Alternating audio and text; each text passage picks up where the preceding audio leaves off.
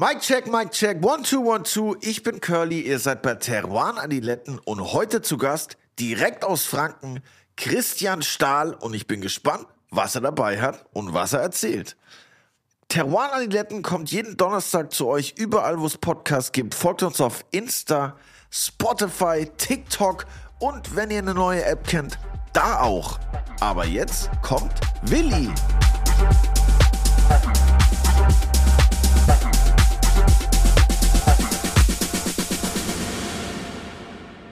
Auch ein herzliches Grüß Gott von meiner Seite. Warst du mal auf Tinder, Willi? Das war jetzt aber konkret. äh, ja, klar war ich auf Tinder. Wie, Jeder du hast, Tinder. für Tinder Werbung gemacht?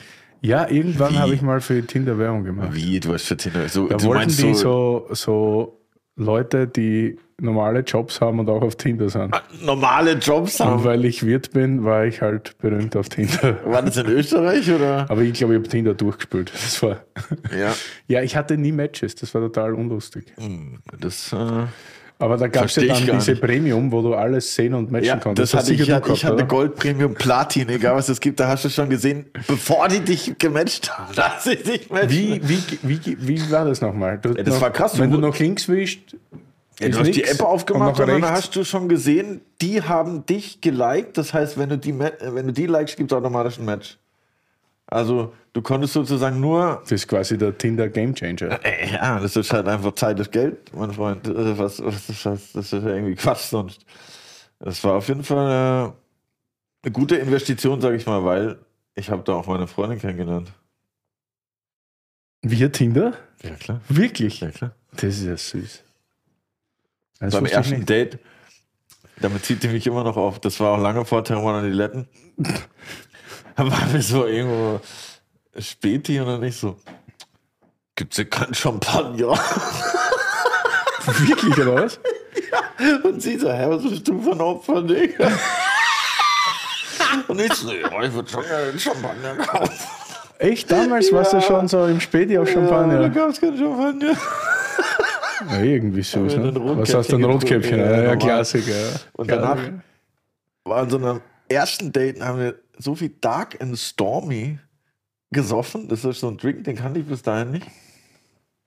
Aber hat auf jeden Fall Wo war der da?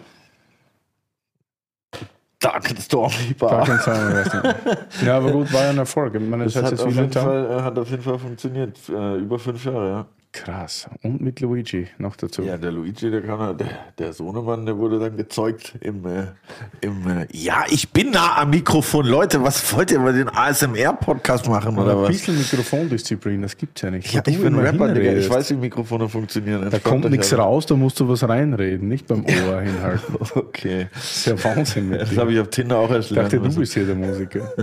Auf jeden Fall reden wir die ganze Zeit so blöd über Tinder, weil, wie alle hier wissen, haben wir ein Buch geschrieben, nämlich die Anleitung zum Weinsaufen. Und das ist nicht nur Spiegel-Bestseller, sondern es ist auch Hintergrund eines tollen Tinder-Profils, Das das, uns zugeschickt wurde. Das ist der wahre Bestseller eigentlich. Und das ist eigentlich, äh, macht uns fast stolz an, ne? wenn man sich ablichten lässt mit einem Buch, die Anleitung zum Ja, es Weinsaufen. gibt in Wien eine weiblich gelesene Person, die auf ihrem Tinder-Profilbild unser Buch prominent, muss man sagen, Das finden wir super. in die Kamera hält. Und ich finde es sehr geil, weil ich würde auf einem Tinderbild nur was in die Kamera halten, was ich richtig krass abfeier. Ich würde es matchen. Das äh, hast du gesagt. Würde ich auch wahrscheinlich nicht. Ja, nur wegen dem Buch. Das Ja, ist auch super. Genau. Also ich würde jetzt einfach sagen, wir nennen den Namen nicht, aber wenn du dich meldest, Melina Über- Niederkofler-Meyer. wenn, wenn, wenn du dich meldest, wenn du das hörst und wenn du dich meldest, anonyme Leserin unseres Buchs, dann bitte gibt es mit Sicherheit äh, Flaschenwein nach Hause geschickt oder hier zum Trinken oder Gast bei uns hier zusammen, also Live-Podcast oder whatever. Jetzt übertreiben. Einfach eine- das ist doch Wir super. geben dir den Podcast. Melde dich Wie einfach. geil ist es? Okay, ja, also du kriegst auf jeden Fall was, wenn du dich meldest, aber erstmal schaudert überhaupt, dass du dich mit unseren beiden Gesichtern ablichten lässt auf einem. Äh, Vielleicht will sie auch gar kein Match. Vielleicht Das ist das gedacht. umgekehrte. Das ist so eine Aber Anti-Werbung. dann wäre es wahrscheinlich nicht auf Tinder. Ne? Oh, vielleicht, man weiß es nicht, man, man steckt nicht drin. Tindern kann man vielleicht auch unseren Gast, der heute kommt. Weiß ich nicht, nein, ist verheiratet, hat vier Kinder, glaube ich. Aber vielleicht hat er die auch am Tinder Multitalent. Vier Kinder, Tennisspieler, Koch und Winzer. Und was er noch alles Das macht. ist eigentlich der 7 Millionen Dollar Mann einfach. Wahrscheinlich, ja. Wird er uns hoffentlich heute erklären. Er kommt aus Franken, aus Jawohl. Auenhofen genauer gesagt. Exakt. Ist Spezialist für unter anderem Müller-Thurgau, Silvaner und hat sogar schon Wein gemacht mit einem der bekanntesten Weinkritiker Der Welt. der Welt. Soll man der Welt einfach? Sag mal. Ja, sicher. Superlativen der Welt. Also, herzlich willkommen, Christian Stahl. Servus. Heute zu Gast Christian Stahl. Wie lange haben wir uns schon nicht mehr gesehen? Fünf Jahre. Auf den Tag, womöglich fünf Jahre. Echt, oder was? Ja, lag aber nicht daran, dass wir nicht schon ewig freundschaftlich und ähm, verbunden sind, sondern es lag einfach daran, dass es irgendwie seit fünf Jahren nicht gepasst hat. Aber wo habt ihr euch denn das letzte Mal gesehen? Vor Das fünf würde mich jetzt Jahren. interessieren, wenn du das nur so genau warst. Naja, das letzte Mal haben wir uns gesehen, als du bei mir auf dem Weingut zu Gast warst. Und zwar Boah, das ist länger her, Christoph fünf Jahre. Ellinghaus. Ja. Oh, okay, das klingt Damals nach einer und- Runde. Äh, der, Luki, äh, der Lukas äh, Maratz war noch dabei. Ja. Und du und noch jemand war dabei. Auf, ähm, da war das letzte Mal da. Aber was bei dir das letzte Mal? Das ist länger, das ist sicher schon sieben Jahre her. Weil ich, Ich habe jetzt wollte seit nur eine fünf, Zahl sagen. ja, ich ja. wollte, ich wollte seit fünf sagen. Jahren haben wir die. Freundschaft. Davor war Luki, war schon ein Jahr aus der Cordoba raus, muss sieben, sieben Jahre her sein. Wahrscheinlich. Ja, ja, und dann, da haben wir, okay, ja. da haben wir im Keller ein bisschen was probiert, dann haben wir danach was gegessen und dann, glaube ich, war ich aber nicht mehr in Berlin danach. Sonst war ja immer die Cordoba der fixe Anlaufpunkt bei jedem Termin, bei jedem Be- Berlin-Termin ab 22 Uhr, bis du nichts mehr ausgeschenkt hast. Stimmt, du warst oft da. Wir haben auch einmal einen. Wein miteinander gemacht. Nicht nur einen. Wir haben den äh, Österreicher gemacht als äh, Persiflage auf den Silvaner. Hey, Österreich, wie, Schweiz. ihr habt Wein zusammen gemacht. Wait a minute, wait a minute. Das, jetzt? Curly. das müssen wir mal weiter vorne anfangen. Wie kam es dazu, dass ihr Wein gemacht habt? Also, du machst ja jetzt nicht mit jedem Winzer, wo du vorbeigehst, Wein. Nein, eh nicht, aber das hat irgendwie gepasst. Und der Christian hat Magnums gemacht vom, das waren Silvaner Magnums, oder? Silvaner, wir haben Hasen Est Müller-Thürger auch mal gemacht, den probieren wir heute zufälligerweise. Ja, nice. Ja, ja, und äh, möglicherweise ist auch ein Grund, dass der Willi Sommelier und ich Winzer bin. Und dann ähm, könnte es sein, dass das dazu geführt hat. dass man gesagt hat, hopp, wir machen das zusammen. Und ähm, die Tatsache, dass äh, zu dieser Zeit ähm, wir da wirklich einen guten Drive hatten ähm, und uns wirklich häufig gesehen haben, hat Glas? sich das so Danke. ergeben. Hervorragend. Und seitdem warst du nicht mehr in Berlin. Das wollte ich war auch gerade Berlin, fragen. Aber ich wollte jedes Mal, wenn ich in die, in die Freundschaft wollte, war ich am Wochenende da. Achso, ja, Wochenende ist wenig. Aber dafür heute. Finde ich sehr gut. Wie oft habt ihr denn davor getrunken, bevor ihr gedacht habt, wir machen Wein zusammen? Und wie fängt man an zu sagen, ey, wir machen Wein zusammen? Was ist der erste Schritt dabei? Das stelle ich mir gerade als, als Laie sehr interessant vor. Wenn ich jetzt einen Winzer treffe, okay, lass mal einen Wein machen, wie, wie läuft das ab? Ja, ich glaube, man verkostet die Weine und dann hat man irgendwie eine Sympathie füreinander oder nicht. Ne? Und wenn es nicht da ist, dann macht man keinen Wein miteinander, bestenfalls. Also zuerst ist natürlich die menschliche Komponente und dann halt, ob die Weine irgendwie passen würden. Und dann hattest du halt ein paar hundert Liter von gewissen Wein. Und dann haben wir gesagt, das wird gut in unser Portfolio passen. Und Das waren wie eine dann Edition Magnums, sozusagen. Genau, ja. Und das hat dann super passt. Und das war ein lässiger Wein, muss man sagen. Und dann gab es ja auch noch diesen Aspekt, dass damals der Gerhard Retter Ja. ähm, auf diese Idee gekommen ist, das ganze Ding österreichisch-weiß oder Österreicher zu nennen. Und dann haben wir dieses Etikett gestaltet, wo wir Silvaner mit äh, Filzstift durchgestrichen haben und haben oben drüber mit Bleistift Österreicher gekürzelt. Und das war natürlich in der Cordoba nochmal eine Story. Österreichisch weiß, wie ich in äh, anderen Folge gelernt habe, bei dem Herrn Tinhoff ist ja auch eigentlich eine Rebsorte, richtig? Oder? Eine, eine Digga, der Lernaspekt ist unglaublich. also das ist also so eine Hommage an diese Rebsorte gewesen. Ja, richtig, sozusagen. ja. Genau. So ist das zustande gekommen. Und weil ja Franken mehr oder weniger das Silvanerland ist, war das alles irgendwie wie aufgelegt quasi. Ja, und war eine lustige Story und hat super funktioniert. Scheurebe Nice. haben wir auch mal zusammen gemacht. In Großflaschen. Wir haben schon viel in Großflaschen gemacht. Stimmt. Oh, Wir haben auch viele große Ihr Flaschen seid schon die, die. Magnum Boys hier, oder wie am Start? Ja, voll geil. Naja, große Flaschen brauchen große Flaschen. So schaut's aus. Relativ normal. Erzähl, Christian, wie ging's los mit dir? Du bist ja irgendwie so ein, ein rastloser, ruheloser Mensch. Du machst total viel. Über vieles werden wir heute reden. Alles werden wir nicht reinkriegen in den eineinhalb Stunden. Ah, ich kann es ja schnell geben. Einen Achso, ja, ja. Normal sind die Franken immer so langsam, oder? Nee, Gemütlich, sagen wir gemütlich. Nee, keine Ahnung, äh, weiß ich nicht. Ich sehe mich da, ich sehe mich da eher als äh, Deutscher äh, in diesem Punkt. Wobei jetzt weniger, wie der Curly sagen würde, als Allmann, sondern eher. ähm, ja, eine gewisse Gastlosigkeit gehört schon dazu. Ähm, wie hat es angefangen? Im Grunde genommen aus der Situation heraus, dass ich damals Abitur gemacht habe, ähm, haarscharf. Und dann ähm, wusste ich ab diesem Zeitpunkt, was ich alles nicht werden wollte. Und dann habe ich mir gedacht, okay, neben ähm, meinen sportlichen Aktivitäten, die ich damals hatte, nämlich hauptsächlich Volleyball spielen, viel mehr habe ich ja nicht gemacht, mit 18, 19, habe ich dann versucht, das ganze Thema Beruf nochmal hinauszuzögern, um ein Jahr, in dem ich damals noch Zivi machen durfte. Da war ich äh, erfolgreicher Busfahrer im Internat in Uffenheim, als ich, da wo ich zur Schule gegangen bin.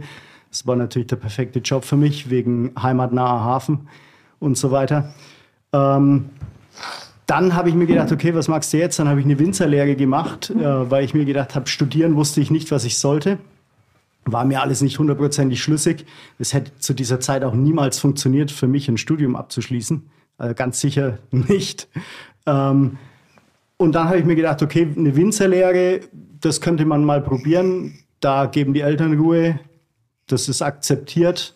War da schon was zu Hause, weil die Eltern dann Ruhe gegeben Ja, äh, wir haben eineinhalb Hektar Weinberge gehabt. Die haben meine Eltern 1984, auch Hasennest Müller-Thürgau eben, ähm, haben meine Eltern 1984 selber gepflanzt. Damals war ich sechs, also 78er Jahrgang. Ähm, die haben das gepflanzt und ähm, haben dann so für die eigene Besenwirtschaft, Straußenwirtschaft Wein gemacht. Ein bisschen was abgefüllt.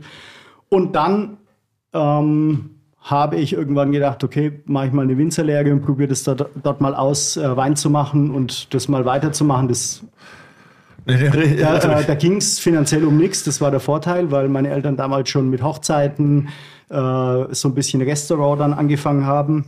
Äh, Landwirtschaft hatten sie auch noch 30 Hektar und äh, waren auch sehr umtriebig in vielen Bereichen. Also auch Mischbetrieb und Gastronomie. Genau, genau. Und ich musste da nicht unbedingt finanziellen Erfolg haben. Zumindest hoffe ich, dass das, zumindest sah ich das damals so. Und dann habe ich mir gedacht, okay, mache ich mal im Steilhang auf 400 Meter Höhe, Taubertal, Müller-Thürgau, wild. mit äh, 40 Hektoliter pro Hektar Ertrag, weil ich ja noch nicht wusste damals als äh, Winzer im ersten Lehrjahr, dass daraus gar keine großen Weine entstehen können. Das ist so ähnlich wie die Hummel, die nicht weiß, dass sie nicht fliegen könnte eigentlich, Oh, warum nicht? Weil die Hummel zu fett ist, um zu fliegen. Und warum ist der Weinberg zu fett? Der ist nicht zu fett, aber, äh, aber Müller-Thürgau ist jetzt nicht ähm, gerade dafür bekannt, äh, irgendwie großartige Weine oder besonders dichte, gehaltvolle Weine ähm, mit Reifepotenzial. Also wegen der. Rebsorte Genau. einfach. Das ist das Problem. Auf der anderen Seite hat es natürlich noch nie jemand auf 400 Meter Höhe probiert gehabt, bis auf äh, die üblichen Verdächtigen, ähm, die aber eigentlich damals ja auch noch nicht so, ich weiß nicht, äh, Feldmarschall gab es damals schon. Zumindest kannten wir es noch nicht. Ja. Ähm, und dann habe ich das mal. Sorry, ich muss mal, was ist Feldmarschall? Curlys Weinwörterbuch. Okay. Aber was ich kurz fragen wollte, gab's, wie lange gibt es in Geisenheim schon? So als Einordnung. Wie lange wie lang kann ich das schon studieren? Seit wann kann ich sagen, ich studiere jetzt in Geisenheim? Curlys Weinwörterbuch. Okay. Worauf ich eigentlich hinaus wollte, was ist denn der grundlegende Unterschied, wenn ich jetzt sage, ich mache eine Winzerlehre und ich mache ein Weinbaustudium in Geisenheim. Was ist so der grundlegende Unterschied? Das heißt ja nicht, dass du ein schlechterer Winzer wirst, nehme ich mal an. Aber die Herangehensweise ist wahrscheinlich anders, oder? Weißt Willst du was dazu sagen? Oder? Naja, äh, kann ich schon machen. Also ich habe ja beides gemacht, von daher ähm, ja. Aber perfekt. zählt, wenn ich das ja, sage. Perfekt, also sagen wir so, ähm, in Geisenheim lernst du, glaube ich, nicht, wie man Wein macht, sondern nur, warum das, was du im Idealfall schon weißt, funktioniert und wie es funktioniert. Das sind ähm, kein Stress für die Sirene hier in Kreuzberg. ja, ja. Äh, die kommen nicht wegen mir. Ähm, das heißt, nach Geisenheim zu gehen und dort zu studieren, macht meiner Meinung nach am allermeisten dann Sinn, wenn man schon mal weiß, wie man Wein macht. Verstehe, ja. Ähm, die praktische Ausbildung für Winzer ist einfach schon ganz wichtig. Allein aus dem Grund, weil es halt einfach ein, ein handwerklicher Beruf ist, eine Handwerkskunst im Idealfall und eben nicht äh, theoretisch gelernt werden kann. Also man einfach sollte so es nicht von null an nach Geisenheim gehen, wenn man noch nie im Weinberg stand, sozusagen. Das kann man schon auch machen, aber das wäre die falsche Voraussetzung, wenn man jetzt sagt, ich möchte dann als äh, Diplom-Ingenieur damals jetzt dann irgendwie Bachelor oder Master ähm, danach als Kellermeister dem Weingut anfangen. Ja. Weil das wäre ja übel. Weil dann kommst du da hin und äh, weißt aus dem Vorlesungssaal, was zu tun ist. Das wird nichts. Ne? Ja, das wird dann wahrscheinlich eher nichts. Aber und hast du da Praktika und so auch in, in Geisenheim während der Zeit? Bisschen. Bisschen, okay. halbes Jahr habe ich am Ende, ähm, war es dann so, ich habe meine Winzerlehre gemacht, habe das äh, nach zwei Jahren dann abgeschlossen, habe währenddessen schon erste, die ersten Weine gemacht, ähm, mhm. eben diesen Müller-Thurgau im Hasennest. Bin dann direkt nach der Winzerlehre nach Geisenheim, habe dort äh, in vier Jahren, eigentlich in fünf Semestern, eigentlich meine ganzen Scheine und die Diplomarbeit schon gehabt. Dann hat mir jemand gesagt, dass man als Diplomingenieur acht Semester studieren muss.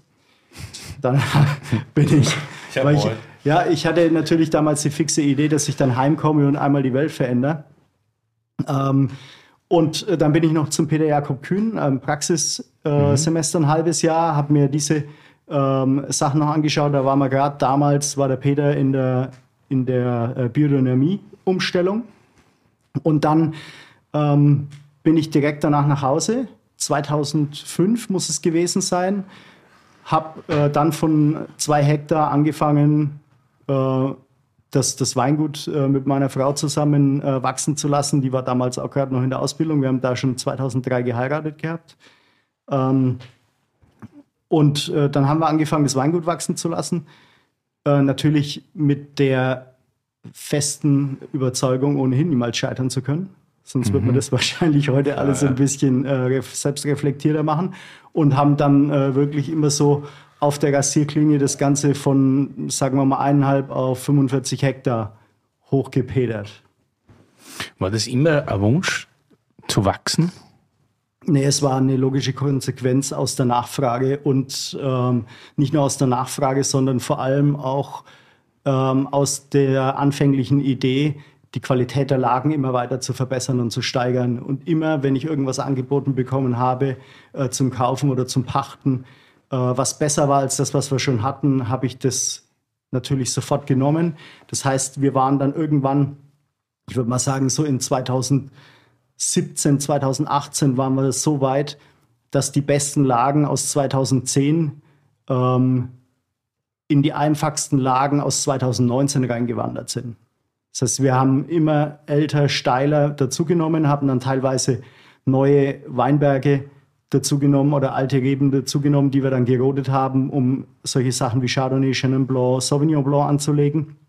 Weil das natürlich auch wichtig war, weil ich es schon immer für uns gesehen habe, dass wir als Weingut auch international mitspielen wollen und zwar nicht nur im, im deutschsprachigen europäischen Raum, sondern eben auch im skandinavischen. USA zählt zu den Exportmärkten, England, äh, Niederlande, Dänemark, ähm, mhm. Österreich war einer unserer ersten natürlich. Es ist immer noch für mich die größte Challenge, im Österreicher deutschen Wein zu verkaufen. Ja, verständlich. aber, aber du hast ja dann quasi nicht getauscht, also alte, schlechtere Lagen gegen bessere alte, also alte Rebestände, sondern dazu genommen quasi. Eigentlich dazu genommen und dann teilweise aber auch wieder abgestoßen. Okay, aber das muss ja auch ein mega Arbeitsaufwand sein. Wo, wo ist das ganze Personal und so? Also das ist alles mitgewachsen in den Ja, ja. Also mittlerweile ähm, mein Betriebsleiter ist äh, mein ehemaliger Lehrling. Okay. Äh, der Max ist äh, in diesem Bereich von, kann man sagen, vier Hektar ab mitgewachsen. Und so sind wir als Team natürlich schon sehr, sehr gut aufgestellt.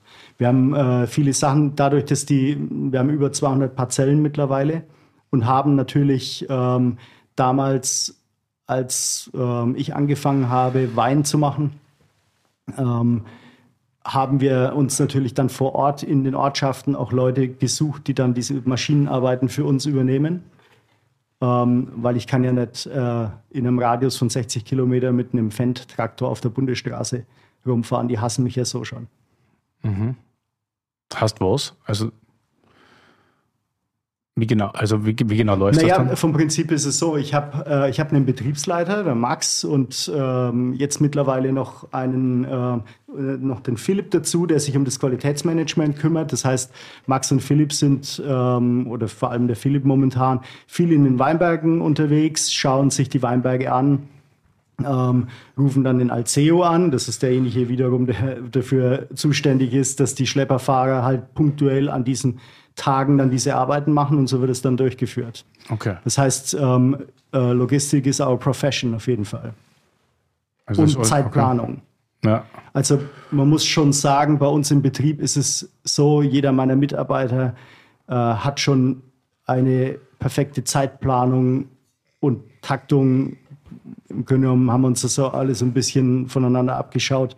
Es gibt auch keine Möglichkeit, äh, mit mir fünf Minuten ohne Termin zu sprechen, weil wir schon bei uns im Weingut schon durchgetaktet sind, außer der Mirko, weil der kommt immer zum Kaffee.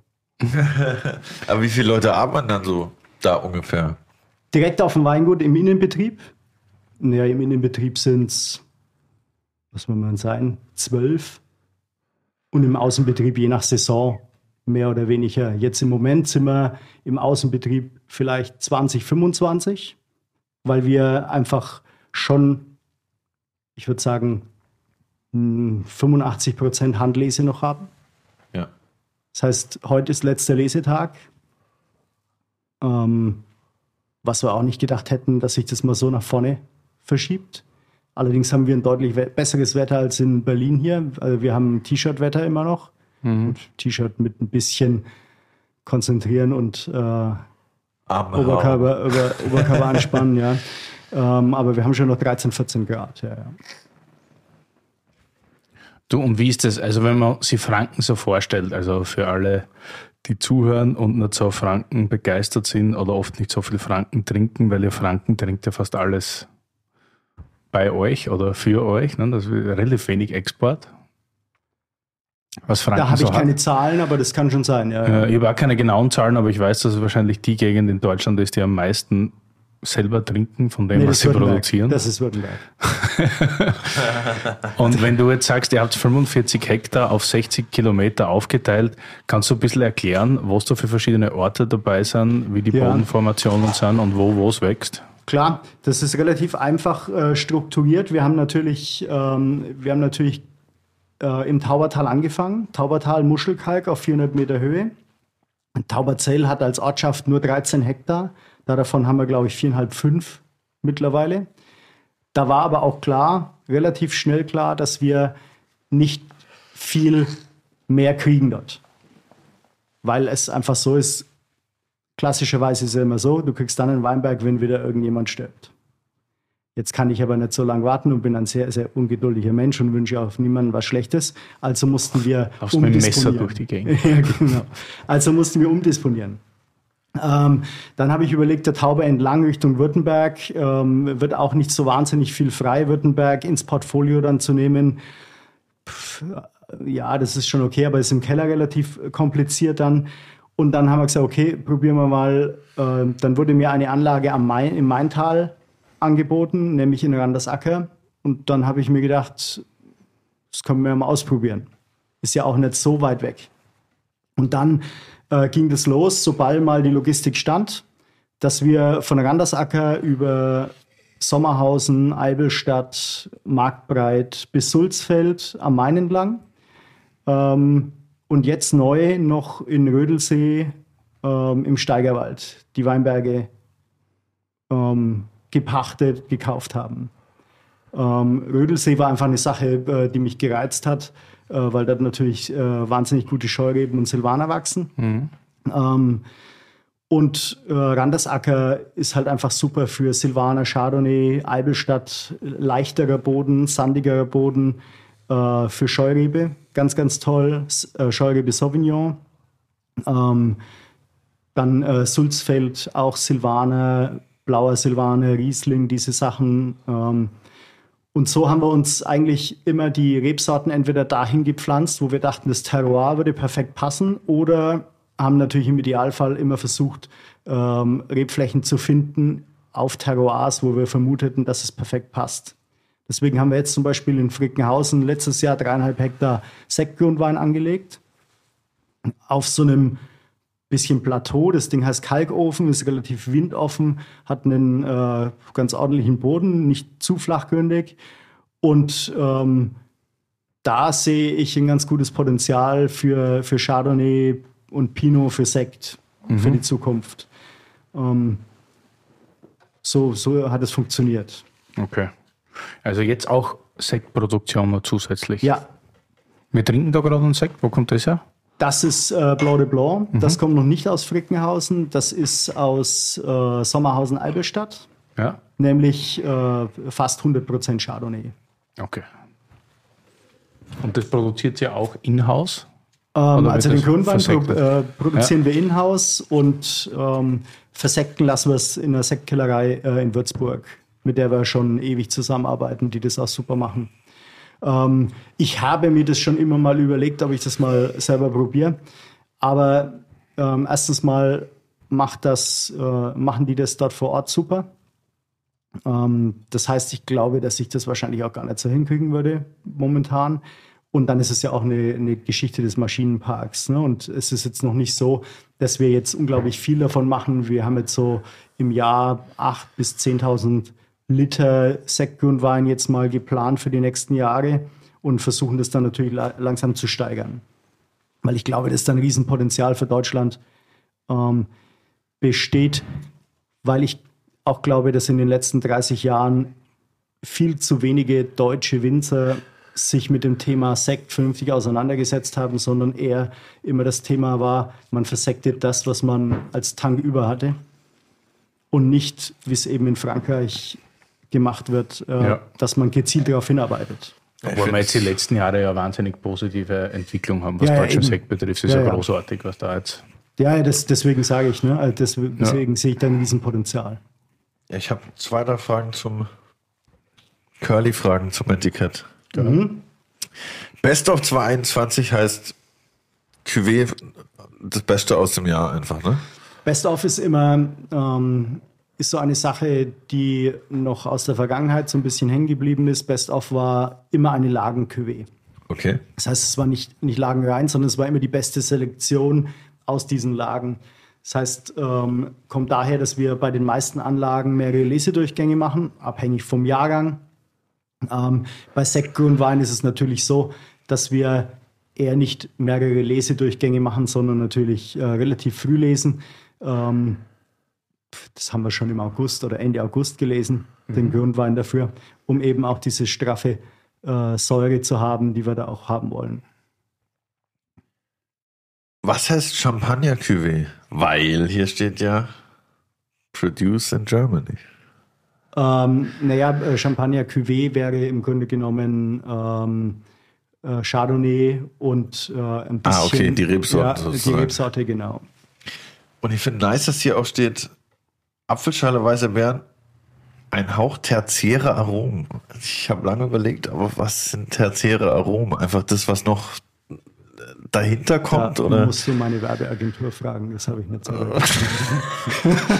Was sind tertiäre Aromen, Willi? Ja, prinzipiell spricht man von Tertiäraromen, wenn so Also zuerst hast du Fruchtaromen, ja, Ja. dann hast du Holzaromen Was etc. Ja, das sind Sekundäraromen und Tertiäraromen wären dann zum Beispiel Waldboden, Moos, Okay. Erde, Pilze, also wenn es dann so ein bisschen, Was ja, noch ein bisschen deeper geht. genau. Sehr häufig hat man das bei reifen Weinen, vor allem bei reifen Rotweinen, wenn dann auch so ein bisschen Zedernholz und so Zeug dazukommt, dann spricht man von Tertiäraromen. Von mir aus kann man bei Sekt von Tertiäraromen reden, wenn so Autolysearomen oder so gereifte, lässige Käsearomen dazukommen. Ja, aber ich finde Genau geil, so dass da überhaupt Sachen dabei beistehen, weil ich finde das immer so, es gibt mir immer so einen Hint. Apfelschale, ah ja, weiße Beeren, ah ja, und da kann man ja immer noch mehr für sich entdecken, aber dass man schon mal so einen Anhaltspunkt hat, finde ich immer ganz, ganz cool, wenn was dabei steht. Wie lange ist das auf der Hefe? Ähm, das war, haben wir degauchiert vor ähm, zwei Monaten. Okay. Frisch auf. Ja, so frische, gute Sache, kann man nichts sagen. Fresh, ja. Ist aber, muss man natürlich eins sagen, wir würden natürlich schon ganz gerne die Sachen noch länger auf der Hefe lassen. Wir haben jetzt einfach nur das Problem in den letzten Jahren gehabt, dass wir natürlich ähm, immer ausverkauft sind damit. Das sind wirklich ganz harte Probleme. Naja, ähm, Mein Mitleid hast du. ich weiß, ich weiß. Aber, wie, wie meinst du zu, dass ihr es gar nicht so lange lagern könnt, sozusagen? Also nicht so Ja, lange. im Idealfall, deswegen produzieren wir jetzt momentan auch deutlich mehr, wie wir aktuell verkaufen, um dann einfach mal ein, ein gewisses Potenzial bei der Sektkellerei aufzubauen, dass man da dann mal immer auch mal äh, 2.000, 3.000 Flaschen vielleicht mal äh, ein, zwei Jahre länger auf der Hefe liegen lassen kann, bevor man sie degauchiert. Ja. Habt ihr noch nie machen können bisher. Nee. Und das ist auch äh, schon auch mit der Grund äh, für das Wachstum, ähm, dass wir einfach immer der äh, immer auch hinterhergewachsen sind, weil wir natürlich oder der Nachfrage hinterhergewachsen und natürlich immer versucht haben, die Qualität zu steigern. Sonst hätten wir das ja nicht gemacht, weil ähm, es wäre ja dumm, jedes Jahr mehr zu produzieren, wie man verkaufen kann. Aber geht das? Also, das hört man ja in den seltensten Fällen. Auf der einen Seite gibt es immer Wachstum, auf der anderen Seite gibt es Konsolidierung oder Qualitätssteigerung. Und wenn du sagst, okay, ihr wächst und steigert gleichzeitig die Qualität, ich meine, dann müsst ihr schon ziemliche Wunderwutzis sein, ne? Weil ich meine, das geht ja nicht immer wachsen und Qualität steigern. So, ich meine, was, wo waren da mal Problematiken? Weil du bist ja auch nebenbei, das werden wir gleich ansprechen, Koch. Ihr habt ja auch ein mega Ja. Restaurant und du kochst ja auch zwei Hauben und ihr habt so Hochzeitslocation und alles. Da denke ich mir, gibt es noch irgendwo einen Klon von dir, der rumspringt? Oder? Ähm, naja, sagen wir mal so, also wenn man den hiesigen Führern um Gourmillon, Vinum und Co. glauben darf, dann und Falstaff natürlich auch, dann äh, ist es exakt genauso, dass wir in der Tat ähm, sowohl gewachsen sind, aber auch die Qualität in den letzten ähm, 15 Jahren, sage ich jetzt mal, ähm, kontinuierlich jedes Jahr gesteigert haben.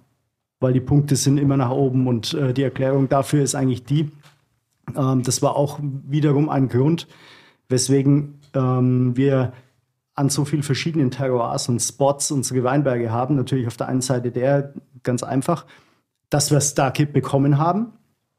Auf der anderen Seite aber auch der, wenn ich in meiner Top-Silvaner-Lage, wenn ich die komplett in Randersacker habe am Sonnenstuhl und mir regnet es da, wie zum Beispiel 2008, im August, Mitte August 80 Liter rein, dann wird es einfach kein Premium mehr. Und dann habe ich in diesem Jahr halt keinen Premium-Silvaner und das ist dumm. Und äh, Ein Monat macht sowas, also das macht naja, sowas. wenn du so ein aus, ne? Starkregenereignis hast und hast dann vielleicht ein bisschen Fäulnisdruck und so weiter, dann ähm, kann es schon sein, dass du dann einfach innerhalb von zwei Wochen dieses Wasser nicht mehr rauskriegst. Und das ist einfach problematisch. Und deswegen habe ich damals, nach nach diesem Erlebnis 2008, habe ich mir dann gedacht, na komm, dann probieren wir es doch mal aus. Ähm, schauen wir mal, ob wir vielleicht ähm, einen Kilometer weiter noch ähm, mit einem Weinberg arbeiten können und vielleicht dort auch mit alten Reben sowas erzeugen. Und das war natürlich auch, ähm, wie wir dann gesehen haben, dass eben solche, solche äh, kleinklimatischen, äh, mikroklimatischen Ereignisse, ob das Hagel, Frost oder Starkregen ist oder einfach Frühnebel und kein Wind, ist ja auch manchmal fatal im Herbst. Äh, wie, ich da, wie ich gesehen habe, dass das eben jedes Jahr irgendwie so ein bisschen unterschiedlich ist, von Lage zu Lage und dass es wirklich so ist, dass wir diese Qualität im Premium-Bereich, jetzt natürlich nicht bei den Lagenweinen, die wir im Holz machen, sondern äh, bei diesen Best-of-Selections zum Beispiel, dass wir die dadurch auch stabilisieren können, dass wir eben an verschiedenen Terroirs die, die Top-Silvaner-Anlagen haben. Ähm, das war natürlich ein Grund dafür, für dieses Wachstum auch. Und nochmal für alle Klimawandelgegner.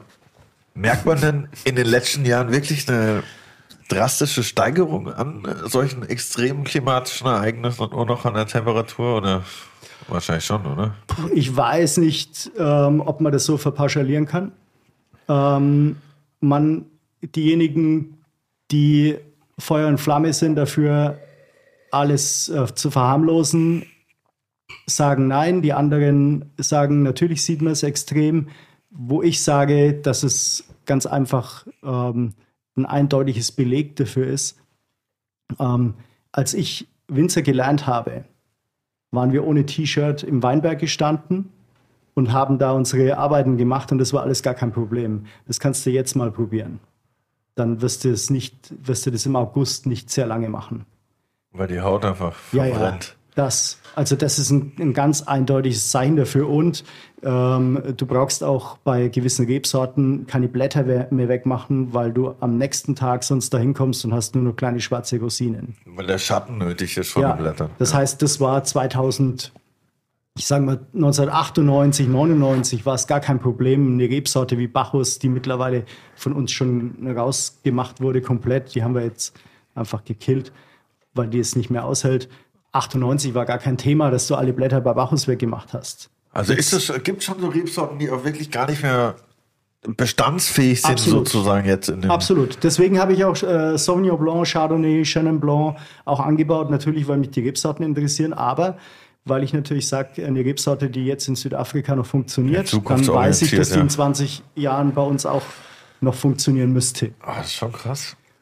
Und äh, von daher äh, wie gesagt, das sind diese Dinge, wo, wo, man, wo einfach auch nicht weg zu diskutieren sind. Für alles andere kannst du immer sagen, naja, Hagel gab es auch schon, Starkniederschläge gab es auch schon, Überflutungen ja, ja, gab es auch schon. Aber das ist halt ein Beleg, der ist nicht wegzudiskutieren. Voll. Mhm. Das hatte ich dieses Jahr auch, habe ich auch schon erzählt, wo ich in Italien oder war, dass ich dachte, hey, ich war schon so oft in Italien im, im Juli, aber so heiß wie dieses Jahr, nachdem ich fünf Jahre nicht mehr da war, es war einfach da Wenn ich mir da vorstelle, ich wäre eine Rebsorte, wäre ich, will ich auch nicht geil finden.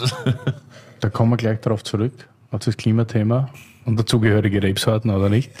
Hasennest mit der Turga haben wir jetzt im Glas 2022. 22, danke.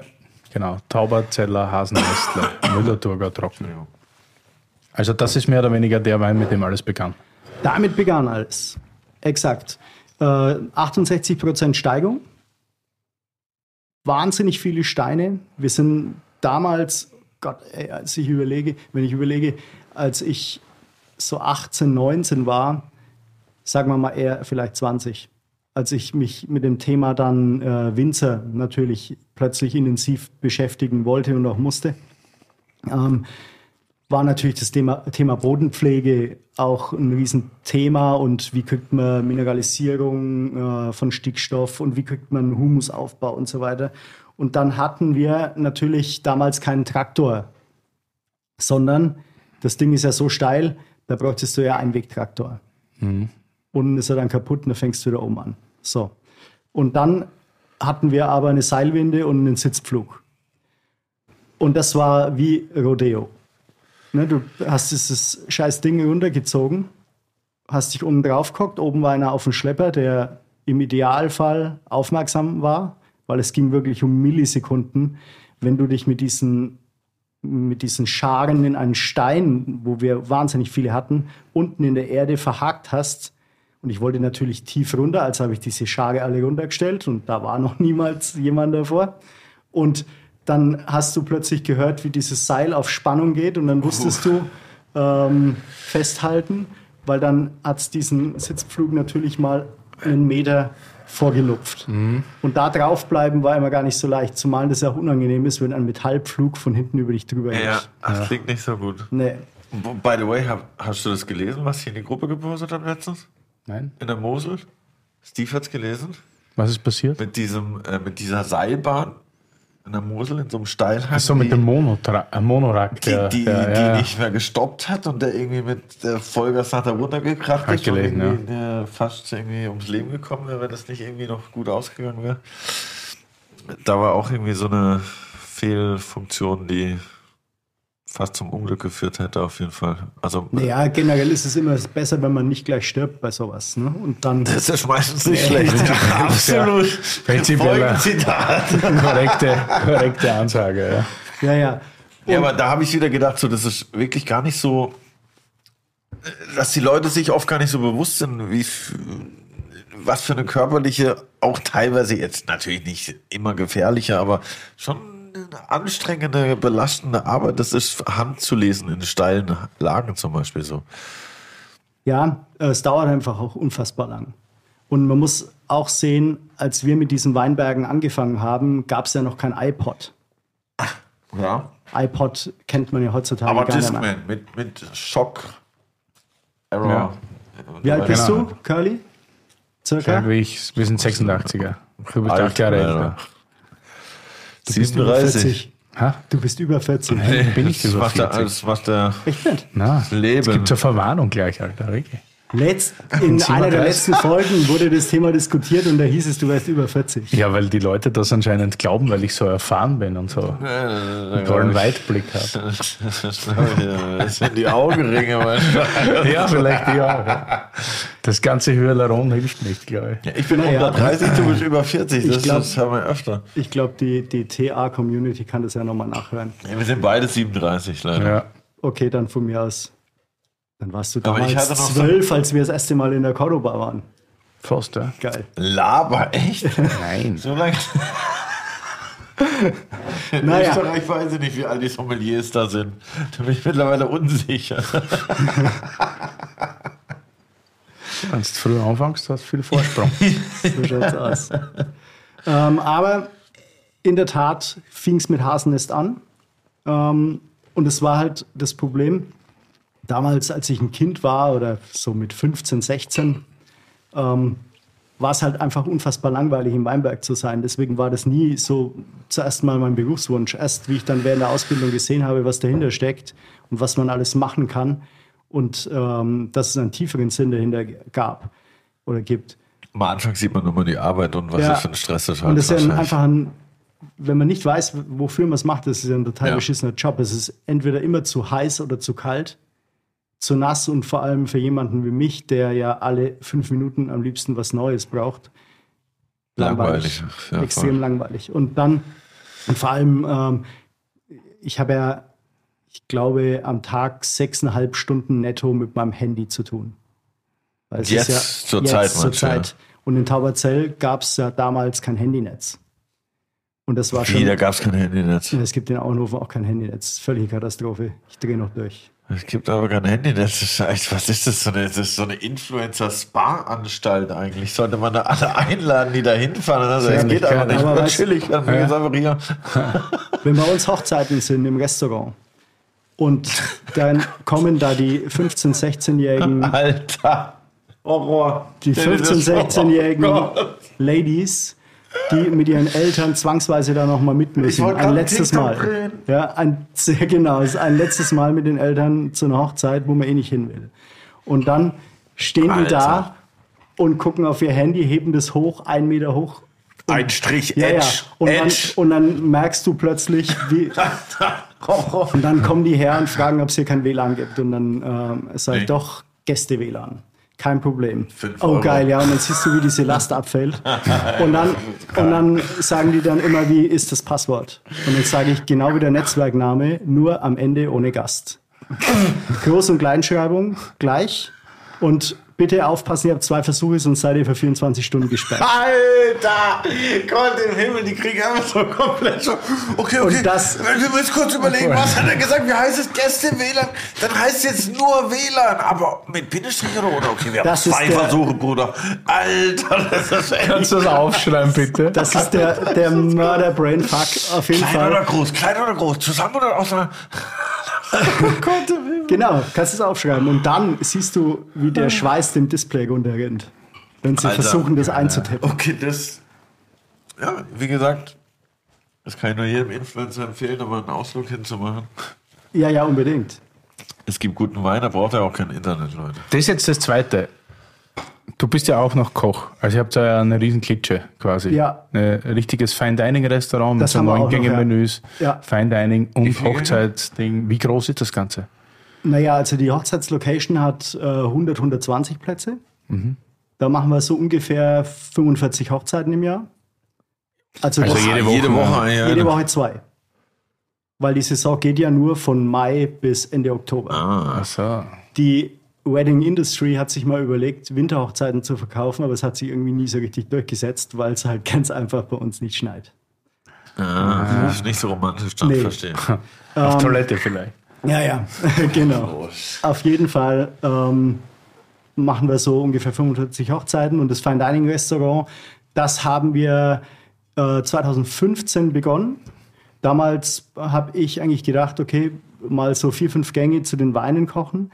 Davor, also ursprünglich die, die erste gastronomische Aktivität von meiner Frau und mir waren, war eigentlich 2005, 2006. Da haben wir so am Sonntag so eine im Garten ähm, oder im, im Innenhof sechs, sieben Tische, ähm, so ein kleines Restaurant, quasi damals als ganz junge Leute ohne irgendwelche Erfahrungen eröffnet. Damals meine Frau noch in der Küche und ich im Service, weil ich gesagt habe, ich möchte den Gästen einen Grund geben, am Sonntag zum Weinkaufen zu kommen. Das war eigentlich damals die Idee.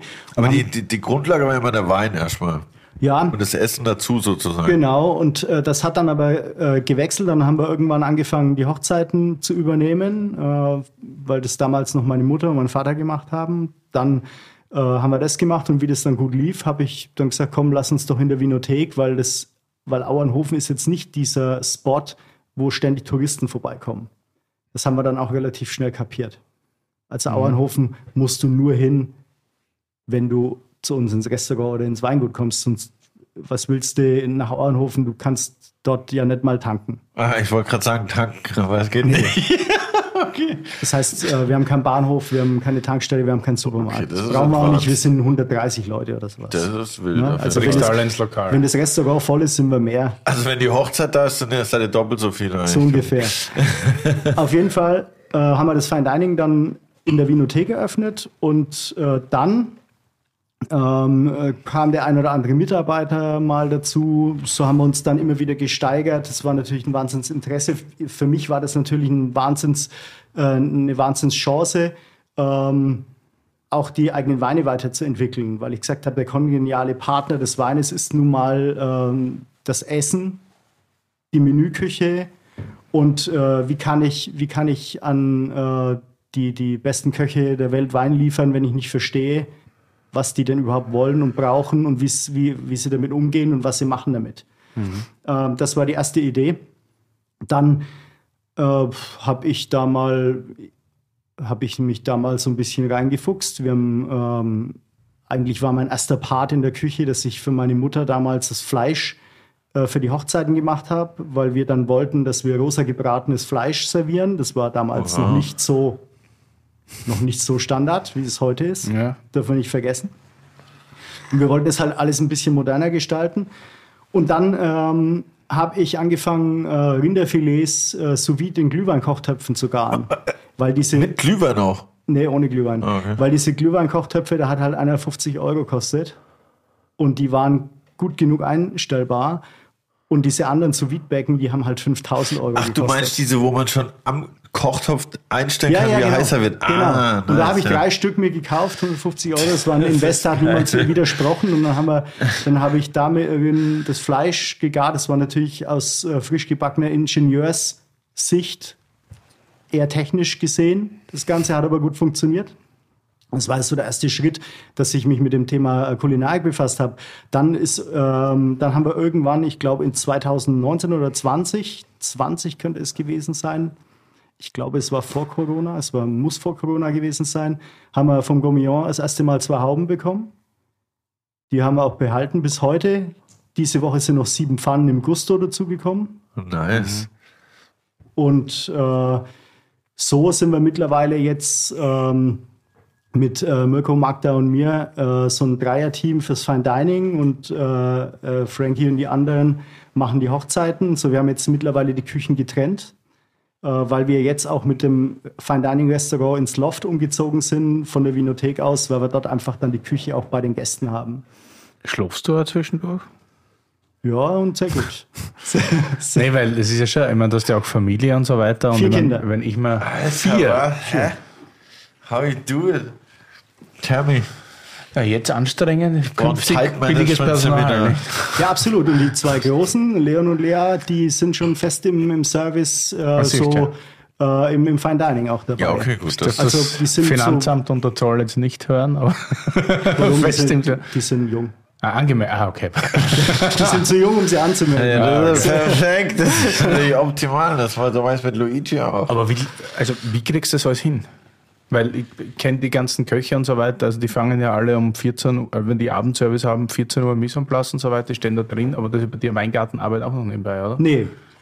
Okay. Nee, also ich stehe nicht im, im äh, Weinberg und schneide Reben. Okay. Nein. Ähm, das äh, ist nicht meine Aufgabe. Das geht auch nicht. Einfach ja. aus dem Grund, weil es reichen muss, wenn ich im Team bei uns klar mache, welche Erwartungen ich habe. Und meine Mitarbeiter wie der Max oder der Philipp, die stehen ja auch voll da dahinter. Mhm. Die sind lang genug dabei. Der Max ist ewig dabei. Der weiß ganz genau, was zu tun ist. Wir haben konkrete Pläne für jeden Weinberg. Was wollen wir erreichen? Wo wollen wir hin? Wie alt sind die Reben? Wir kennen ja unsere mittlerweile die Weinberge auch vom Wuchs her.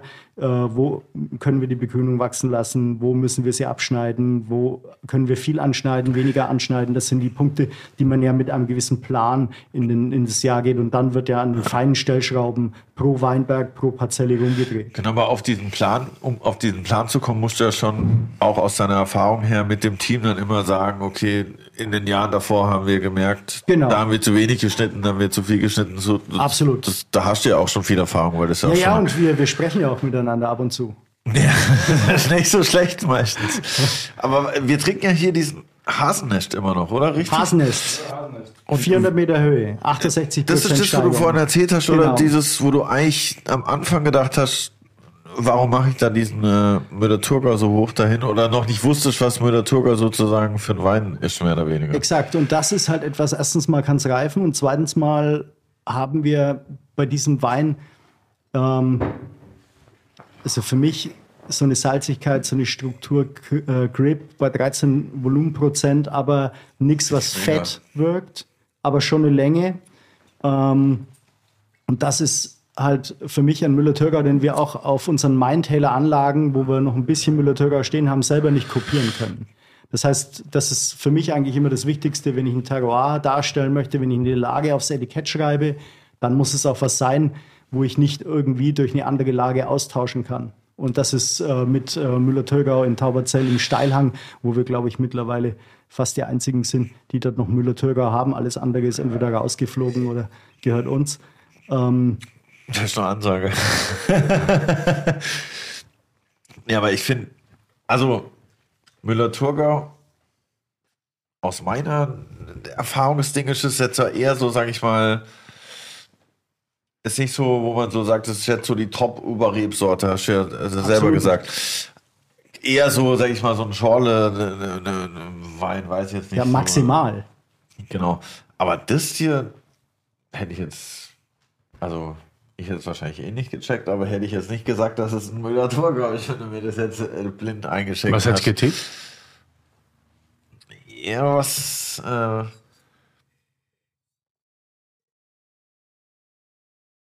Weißburgunder fällt häufig, wenn, wenn Leute das blind probieren.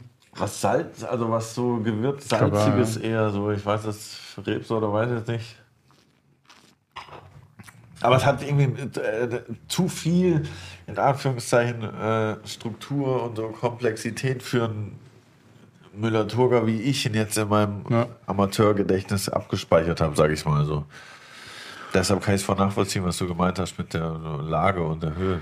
Ich meine, äh, wir arbeiten natürlich da schon auch ganz gezielt darauf hin. Ne? Wir haben da schon in diesem Jahrgang äh, drei, vier Tage Standzeit auch gehabt, um diese diese Struktur auch nochmal aus der Bärenhaut auszulaugen. Ich meine, das, äh, du kann, wenn du sowas magst, dann mit drei, vier Tagen Standzeit ähm, im Kühlcontainer auf der Maische kannst du nicht äh, mit äh, faulem Lesegut oder sowas arbeiten, sondern es muss immer alles perfekt geerntet werden und vor allem äh, perfekt auf den Punkt reif. Das ist eigentlich so die große Kunst, die der Max beherrscht, dass er äh, von jeder dieser 200 Parzellen, dass er die immer im Blick hat, dass er genau weiß, an welchem Tag müssen wir welche Parzelle ernten für welchen Wein und wo gehen wir vielleicht nochmal hin und schneiden nochmal was raus, um die Reife hinauszuzögern. Das ist so äh, so hat jeder bei uns seine Aufgabe. Es ist, nochmal auf das 24-Stunden-Arbeit-Thema äh, zurückzukommen, es ist nicht so, dass ich jetzt ähm, den ganzen Tag jeden meiner Mitarbeiter über die Schulter gucken muss, sondern wir sind sowohl im Weingut als auch in der Küche ähm, überall derart gut mit unserem Team mittlerweile aufgestellt, dass das auch wie der Alexander Heimann immer so schön sagt, äh, es läuft auch, wenn ich da bin. Ja, das ist verstanden. Also es ist schon mehr so Unternehmer als. Absolut, ja. Ich meine, ähm, es ist jetzt aber auch so, es wird kein Wein gefüllt, ähm, mit dem ich äh, den ich nicht zusammengestellt habe. Ne? Executive ne? Producer. Ja, ja, sozusagen. aber liegt es dann schon auch daran, dass ihr mit der Rebsorte anders umgeht? Oder liegt es auch an der Lage von der Rebsorte? Beides. Weil warum ist sonst der andere Müller-Thurgau nicht so komplex und Premium? Weil die Leute sagen, ah, es ist ja Müller-Thurgau, wir lassen den nicht so lange stehen, wir machen den einfach zack, zack, zack mäßig, weil die gar nicht so viel erwarten von, von, von der Sorte, oder? Es ist eine Mischung aus beiden. Zweifelsohne ist es eine Mischung aus beiden. Du hast äh, auf der einen Seite natürlich äh, eine, eine gewisse Erfahrung, die du in diese Rebsorte ja. einbringen kannst. Müller-Thurgau ist etwas, was wir auch erst lernen mussten was, wo nicht funktioniert, ähm, wenn du, wo nicht funktioniert, wenn du denkst, du gehst mit 50 Hektoliter in so einem Jahr ähm, in die Reife. Das geht nicht. Weil da regnet es einmal drauf, dann schwellen die Beeren an, dann reißen die Beeren auf, dann hast du Fäulnis und dann kannst du das Ding ja. nicht auf den Punkt ernten.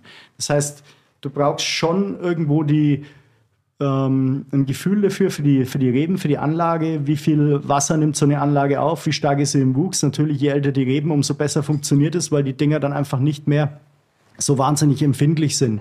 Ne, die kriegen nicht bei jedem, bei jedem ähm, Boden aufreißen, einen Stickstoffschub mit voller Kraft in die Traube oder, die, oder bei jedem äh, Abschneiden oder Entblättern oder was merkst du gleich eine Reaktion, sondern ist alles viel balancierter ähm, in diesen alten Anlagen als jetzt in der jungen Anlage. Und ähm, natürlich kannst du, ähm, du kannst nicht mit dem, mit dem Endziel in die Reife gehen. Was wir halt machen, ist, dass wir aus diesen Anlagen wie Müller-Thurgau oder sowas dann Anfang September nochmal Traubensaft zum Beispiel äh, rauslesen, um die Qualität nochmal zu steigern, die Menge nochmal zu, äh, zu, zu äh, reduzieren, mhm. ohne dass wir im August in dieser Wachstumsphase, wo die Bären noch wachsen können, ja. äh, dann da Probleme kriegen. Machst du eigentlich so viel verschiedene Weine, weil das du gut brauchen kannst für den eigenen Betrieb oder ist das eine Spielerei von dir? So und so. Also es ist natürlich aus einer fränkischen Tradition auch herausgeboren. Mhm. Ne? Ich meine, äh, natürlich ist es so, man könnte sich natürlich das ein oder andere vielleicht unter Umständen ähm, überlegen, ob man es nicht reduziert, wenn es jetzt zu viel wäre. Ähm, es ist halt zum Beispiel in diesem Fall jetzt Marsberg Scheurebe so, dass wir eine kleine Parzelle über 40 Jahre alt im Steilhang, im brutalen Steilhang in äh, Randersacker haben.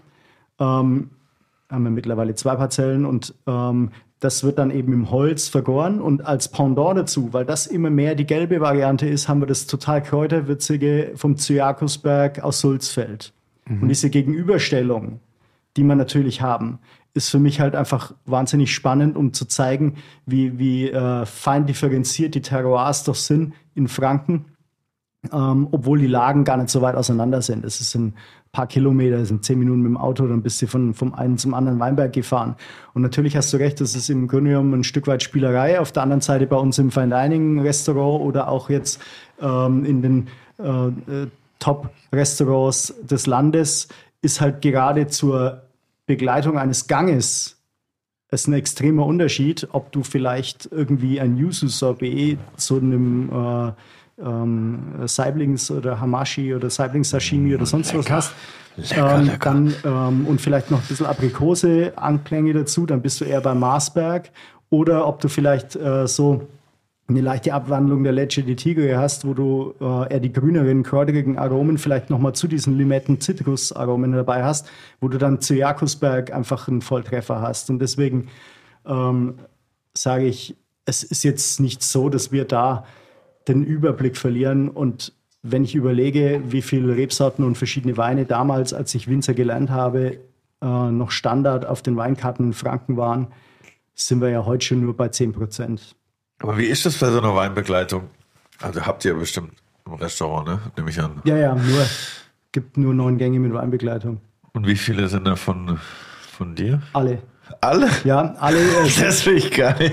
Naja, äh, das ist im Grunde genommen kein, kein äh, selbstbewusstes Statement, sondern es, äh, sondern es liegt nur an einem, dass die Leute, die bei uns ins Fine Dining Restaurant kommen, ähm, schon auch eine komplett geschlossene Weinbegleitung von uns wollen. Ich hatte da schon immer mal irgendwie dann einen äh, Rotwein im Hauptgang von anderen Betrieben oder mal einen Süßwein oder sowas.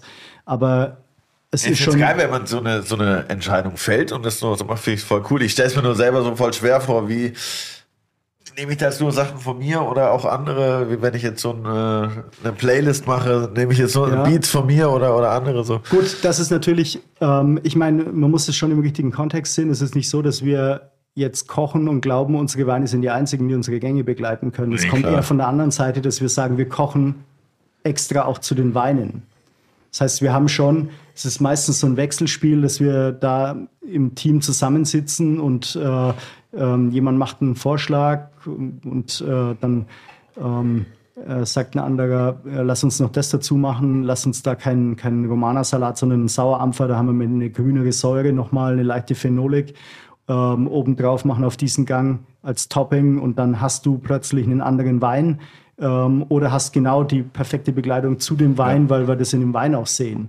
Ähm, ich meine, natürlich ist es für uns auch einfacher, weil äh, keiner kennt die Weine besser Klar. als wir selber, wenn wir die das ganze Jahr begleitet haben, wenn wir sie machen. Beim Soßen ansetzen ringt dann auch ein bisschen was rein, natürlich. Dass, dass die Kombi Ja, das besser hoffe passt. ich. Dass die Kombi besser hingeht. Nee, aber, aber du kochst dann auch gern leicht, zitrisch und so auf der. Ja, äh, das machen wir schon. Ja. Ja, Was gibt's denn so für zwei, drei, du kannst mal so zwei, drei Gänge nennen, was es so gibt? Naja, momentan im aktuellen Menü haben wir zu dem Hasennest, den wir davor Mhm. haben, haben wir ähm, einen Gewürzbulgur mit, ähm, äh, mit einem in Waldshoyu eingelegten Käsebruch. Obendrauf ist so eine äh, leichte, ähm, leichtes Blöd, ist eine Mayonnaise. eine Mayonnaise mit einer gepickelten Perlzwiebel. In der Perlzwiebel haben wir so einen Rosmarin-Olivenöl-Kaviar drin. Ah, das klingt ja voll gerade alles in Ähm, einem Gang, ist wild. Obendrauf ähm, Sauerampfer, ganz hauchdünn geschnitten als Topping und außenrum ist eine Ayo Blanco äh, angegossen mit Kräuteröl. Und da hast du halt die grünen Aromen, du hast so ein bisschen eine Frucht, weil wir diesen, ähm, diesen Bulgur auch mit so ein bisschen Lime Kaffee-Limettenblätter Säure auch am Start. Genau, und ähm, dadurch hast du immer so ähm, Schärfe, Säure, bisschen Süße, Fett. Und das ist, muss immer im Balance sein. Und dann, und so werden die, die Gänge entwickelt und, ähm, und ähm, ja, einfach entwickelt. Und da eben Hasennest Müller-Thurgau dazu, weil der eben genau dieser Wein ist, der das Ganze am besten darstellt. Hast du dir Kochen selber beigebracht? Oder? Ja. Exakt. Geil. So das Statement zu allen Köchen, die super, Ja. Naja, super ähm, Sachen machen. So, okay. Es Naja. geht auch so. Naja, sagen wir mal so. Also man muss natürlich einsehen, ich habe natürlich einen ganzen, ganzen Schwung ähm, von ganz, ganz tollen, hochdotierten und besternten Köchen, die alles äh, Freunde von mir sind, wo man sich natürlich ganz viel abgucken kann. Dann ähm, ist es so, dass bei jedem Mal, wo ich irgendwo oder wo wir im Team irgendwo sind und kochen, wenn du einem anderen Koch bei der Arbeit zuguckst und bist nicht arrogant genug zu glauben, du kannst, das kann dir eh keiner mehr was lernen, siehst du immer wieder irgendeinen Handgriff, den du mit heimnimmst oder irgendeine Technik. Und ähm, dadurch, dass wir einfach auch wenn wir mit den anderen, mit anderen Köchen zusammenarbeiten, uns normalerweise auch super mit denen verstehen, äh, ergänzt man sich ja auch immer und tauscht sich aus. Und dadurch entsteht natürlich irgendwann on the long run ein Netzwerk, ähm, das einfach so ist, dass du viel Input kriegst, wenn du Leuten auch viel Input gibst. Und so entsteht ein Austausch. Und auch mit Mitarbeitern, die ins Team dazukommen, wieder gehen, die nächsten kommen wieder dazu, siehst du immer wieder neue Sachen. Und im Grunde genommen ist es ja auch so. Ähm, natürlich ähm, ist es eine super Sache, wenn du zwei Jahre eine Kochausbildung machst und dann vielleicht irgendwie noch fünf, sechs Stationen auf der ganzen Welt begleiten kannst. Aber da war ich ja schon Diplom-Ingenieur. Als ich damit angefangen habe, das hätte ich ja nicht noch machen können. Das hätte ja ge extrem gebremst im, im, in der Weingutsentwicklung. Ja, ja. Also konnte ja keiner ahnen, dass das irgendwann mal so kommt. Und was macht da mehr Spaß? Die Arbeit, also so als Weinbauingenieur oder Winzer oder, oder Koch? Mm, die, oder wo siehst du die mehr? Oder generell als Unternehmer für alles zusammen? Ja, eher so. Äh, die Tatsache, dass mir der Laden gehört und ich der Boss bin, ähm, bringt das, dass ich mich nicht entscheiden muss. Und das ist auch ganz gut so. Weil wenn ich eins aufhören müsste, ähm, würde das mir sehr, sehr schwer fallen. Weil beides natürlich mit einer sehr großen Leidenschaft passiert. Ähm, und ähm, ja, also das, das wäre nicht möglich, dass ich sage, äh, ich lasse das eine jetzt.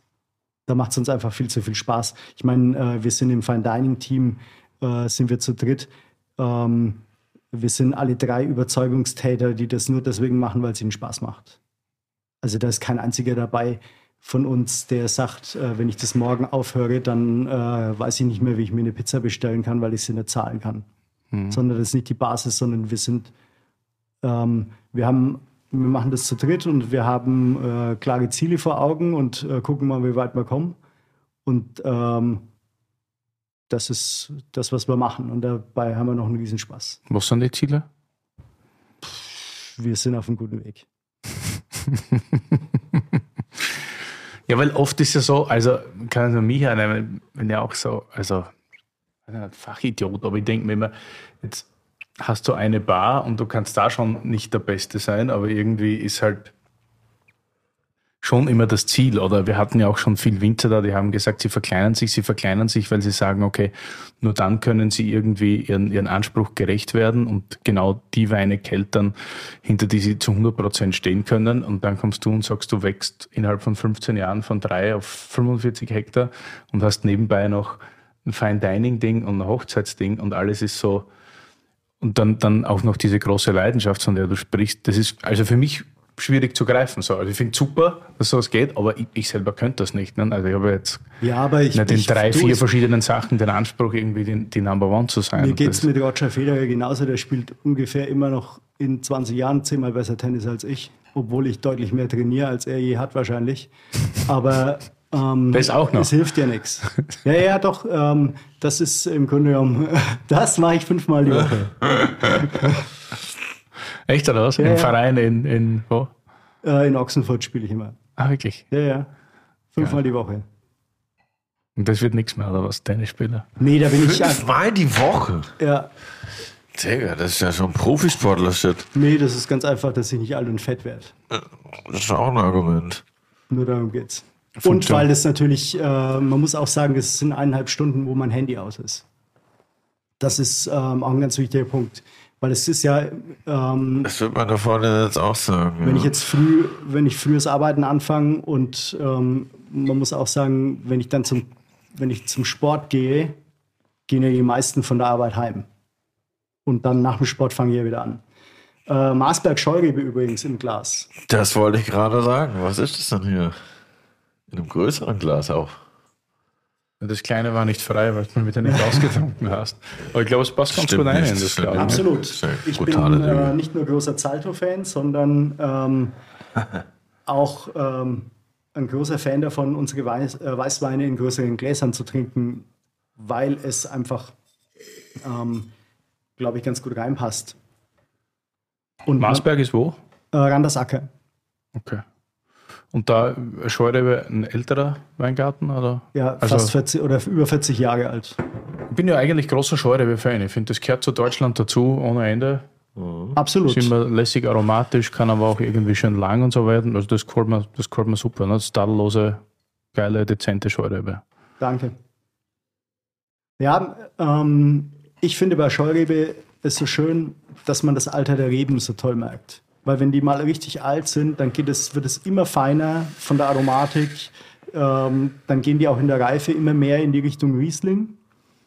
Ähm, und äh, hier haben wir natürlich so, so eine ganz, ganz zarte gelbe Frucht im Hintergrund zu dieser Salzigkeit dazu. Stimmt, Und wir ja. versuchen immer, die Weine so zu machen und so zu ernten, dass sie eben nicht fett sind. Und dazu gehört natürlich, dass wir versuchen, mit aller Macht die 14 Volumenprozent auf dem, Alko äh, auf dem Etikett auch zu vermeiden. Nicht zu viel Alkohol. Nee. Lieber einen Ticken zu früh oder früher lesen, als dass man dann über die 100 Grad hinausgeht. Was wäre das Schlimmste, was passieren kann, wenn man zu früh liest? Ne, wenn man es zu früh liest, dann ist es, ähm, dann ist die. Aromenreife noch nicht, voll, äh, äh, noch nicht vollzogen. Dann hast du nicht diesen, diese, diese Aromatik, die wir da brauchen. Dann hast du am Schluss eine, eine, ein dünnes Weinchen im Holz vergoren. Das bringt ja alles nichts dann. Also Also der wichtige Zeitpunkt auf jeden Fall. Auf was kommst du an? Auf Tage, Wochen, Stunden? der Stunden nicht, aber Tage. Ja. Ja, ja. Also bei der, bei der Weinlese sind schon Tage und wir lesen nicht mehr nach Refraktometer, sondern wir lesen ausschließlich äh, nach Geschmack. Nach, nach Geschmack, wenn die, ähm, das das Tolle dran, wenn du Beeren probierst und ähm, wenn du für, für den Sekt, den, den Blanc de Blanc, den wir am Anfang probiert haben, wenn du die Beeren probierst, dann, wenn die so schmecken, wie der Zeitpunkt, wenn der Zeitpunkt gekommen ist, dass man Wein draus machen kann, ist es für Sekt schon zu spät und andersrum ist es genauso. Was hast du gerade gesagt? Refraktometer? Ja, Refraktometer. Qualis Weinwörterbuch oder Let's Go? Let's go. Curly, Wein, das Wörterbuch. Refraktometer. Nein, ihr seid nicht beim Proktologen, sondern immer noch bei Teruan Adiletten. Ein Refraktometer ist ein optisches Messgerät, das verwendet wird, um den Brechungsindex eines Materials zu messen. Alles klar. Es wird in verschiedenen Branchen eingesetzt, darunter die Weinherstellung. Hier ist das Refraktometer ein wichtiges Werkzeug, um den Zuckergehalt in Trauben zu messen. Sehr interessant. Dieser Zuckergehalt, auch als Mostgewicht oder Brix-Wert bezeichnet, ist entscheidend für die Bestimmung des Reifegrades der Trauben und damit für den Zeitpunkt der Weinlese. Ein höheres Mostgewicht deutet auf einen höheren Zuckergehalt hin, was auf reifere Trauben und potenziell einen höheren Alkoholgehalt im Wein hinweisen kann. Refraktometer. Wie viel Scheurebe gibt es noch bei euch? Also im Betrieb? Im Betrieb, ja, wir haben in der Basis äh, haben wir relativ viel, äh, wo wir Scheurebe Sauvignon als Cuvée benutzen und ähm, dann ab der Mittelstufe werden es vielleicht so 30, 35.000 Flaschen sein, die wir machen. Also schon ähm, nicht so ganz unwichtig. Wichtigster Player ist natürlich äh, bei uns schon auch Silvaner. Sauvignon ist aber auch gar nicht so unwichtig. Also Sauvignon ist dicht gefolgt. Äh, Scheurebe zählt auch zu den wichtigeren. Die Sauvignon alle frisch gepflanzt, mehr oder weniger? Oder? So und so. Also, dann du- okay. Also ähm, wir haben 2010 angefangen, Sauvignon selber zu pflanzen und haben damals eine Anlage bekommen, die schon äh, über zehn Jahre alt war, die wir fürs Premium auch verwenden, haben jetzt dann nochmal in den letzten Jahren, äh, ich glaube vor vier, fünf Jahren, nochmal eine Anlage dazu bekommen, die auch älter gegeben waren. Meistens sind die Dinger ja so übergegangen von einer äh, äh, nicht erlaubten Versuchspflanzung hin zu, zum Glück dürfen wir es jetzt so ungefähr. Ähm, und dann wurden sie irgendwann mal verpachtet von den Enkeln vom Opa, der damals vielleicht schon eine Vision hatte oder irgendwie Was heißt nicht erlaubte Versuchspflanzung? naja, ähm, es gab ja früher die Möglichkeit, dass man ähm, Reben, die in Deutschland nicht zugelassen waren für Wein, als Versuchsanbau gepflanzt hat. Okay. Das heißt, man darf sie nicht verkaufen, oder wie? Ja, das war damals, also es äh, war ja immer wieder ein stetiger Wechsel, ne? So drin äh, mit, dem, mit dem Weinrecht in Deutschland. Mittlerweile, glaube ich, gibt es das Thema mit dem Versuchsanbau gar nicht mehr. Das ist wirklich etwas, äh, wo wir der EU auch zu verdanken haben, weil du kannst natürlich in Deutschland niemanden äh, verbieten, einen äh, Sauvignon anzupflanzen, nur weil wir hier auch einen Bacchus haben. Zum Glück. Ja. Ne? Und äh, mittlerweile ist das alles ähm, liberalisiert. Vor 30, 40 Jahren war das eben nicht so. Da hieß es dann, es wäre ein Versuchsanbau, wenn du Sauvignon hergepflanzt hättest. Genau, das, da Das musste man durftest du dann, nicht verkaufen. genau, da musste man dann auch irgendwie nach Frankreich fahren, sich erstmal Rebholz holen und dann den Rebveredler finden, der das dann macht und so weiter. Das war alles nicht so leicht. Mittlerweile ist das ja alles easy. Rufst Gott du sei an, Dank, sag, ne? ja. Rufst du an, sagst Cabernet Franc, bitte nächste Woche. Ja, läuft. Das ist cool, macht Spaß. Danke. Finde ich auch richtig nice. Geile Scheurebe. So, und jetzt noch ein Tipp für alle ZuhörerInnen. Wer nämlich zu Hause saugern kocht und in etwa so talentiert ist wie der junge Mann gegenüber, hat jetzt die Möglichkeit, sich eine komplette Weinbegleitung Alter, zu snacken, sozusagen. go! Es geht nämlich ums Tunderweinpaket. Ich schreibe mit. Inkludiert einmal der Blanc de Blanc Sec 2021, den wir gerade verkostet haben. Lecker. Einmal Hasennest Müller-Thurgau 2022, gefolgt von der Marsberg Scheurebe, die wir gerade hatten, 2021. Dann gibt's noch on top einen Chenin Blanc Steinmauer 2022, Chardonnay Sonnenstuhl 2021 und fürs Fleisch dann den roten Cabernet Franc mit Merlot Cuvée 2022. Und das Ganze gibt für einen Schnapper von 135 Euro. Ich würde sagen, let's go. Go. Also, wenn ihr Bock habt, mal ein geiles Menü zu zaubern mit dem passenden Wein, wo ihr auch auf die Weine hinkochen könnt, sogar, wenn ihr Bock habt, würde ich sagen, das Theona Weinpaket, it's yours. Vor allem macht das so schon Sinn, wenn du die ganze Zeit Weine hast, die du dir so nacheinander reindonnern kannst und alle schmecken ein bisschen anders. Seit wann gibt es eigentlich Chenin Blanc bei dir im Betrieb? 2019 war der erste Jahrgang, wo wir den Sortenrein ein- ausgebaut haben. Wieso? Wieso? Weil ich, ähm, weil ich gesehen habe, wie, äh, wie Chenin Blanc, was, was Chenin Blanc für wahnsinnige Unterschiede von der Loire bis Südafrika als Ja. Rebsorte Ja. darstellen kann und bringen kann. Und da habe ich mir gedacht, komm, das probiere ich mal aus, ob das auch nach Franken passt. Und äh, dann haben wir mal einen Weinberg angelegt, haben das mal getestet, haben dann gemerkt, die, die Trauben gehen nie in die Fäulnis, halten super, haben, äh, entwickeln eine, eine tolle Aromatik, werden top reif bei uns und dann haben wir mal einen Wein äh, daraus gemacht. Und das hat dann gleich sehr, sehr gut funktioniert. Äh, alle fanden das ganz, ganz toll. Und Wo sind die Klone her? ähm, vom, äh, wie heißt der? Mein, meine Rebschule in der Pfalz, Gutarbe Wagner, der macht mir immer ein Klonengemisch. Die Pfalzrebschule. Der Philipp Wagner ist ein, äh, eine super Rebschule ähm, und äh, der, von dem kriegen wir alles, was wir brauchen. Denn seine, ich glaube, die Mutter ist Französin. Möglicherweise hilft das. Okay. Ich, ist jetzt, glaube ich, nicht geplant, den zu verkosten, aber er ist da, zwecks Foto. Deshalb würde ich dann gerne probieren. weil Ich habe eh von jedem zwei geschickt wegen Kork. Achso, okay. Kein Problem. Ah. Wir haben übrigens ähm, das zum, zum Thema Weinpaket, äh, wollte ich noch erzählen. Wir haben, Ja. während, wir, haben, ähm, wir haben jedes Jahr so eine kulinarische Jungfernprobe gemacht bei uns im Restaurant.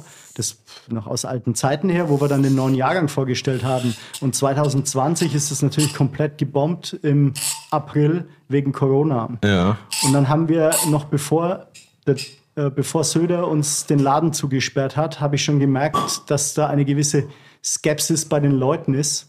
Gut, dass du zwei geschickt hast. Ja, hat er Kork, oder? Ja, also, stinkt. Lass mich, Aber lass das mal mich bitte Ja, checken. bitte, check du mal. bitte, Sorry, lass ja, Söder, mal. Laden Ähm, zugesperrt. und äh, dann habe ich da schon gemerkt, hoppla, da wird sich niemand anmelden. Und dann haben wir noch, bevor der erste Lockdown war, haben wir angeboten, ähm, haben wir ein Sechser Weinpaket mit, ähm, äh, den, mit einem Menü, mit dem Dreigang-Menü, wo wir quasi die Rohzutaten den Leuten geschickt haben und haben dann online gekocht. Und das war natürlich eine Riesennummer, weil wir haben das Ding beworben und zwei Tage später hat der Söder gesagt, so Lockdown. Und dann hatten wir ein paar, dann hatten wir ein paar ähm, Zeitschriften, die darüber geschrieben haben. Top. Und dann hatten wir gleich 400, 500 Pakete, die wir verschickt haben. Und ähm, hatten dann aber aufgrund der Presse, des Presseechos ähm, auf YouTube und Instagram ein paar tausend Zuschauer. Und das war natürlich Das ist geil. So das war, Momentum natürlich, ist immer gut. das war natürlich eine Wahnsinnsnummer für uns, weil das hat uns gerade am, äh, am Anfang gleich mal dermaßen Auftrieb. Auftrieb gegeben. Ja, sicher. Und wir hatten dann ab diesem Zeitpunkt eben den Vorteil, dass wir uns immer zum, zum äh, Kochen und ähm, Üben treffen konnten. Das war natürlich auch ganz wichtig.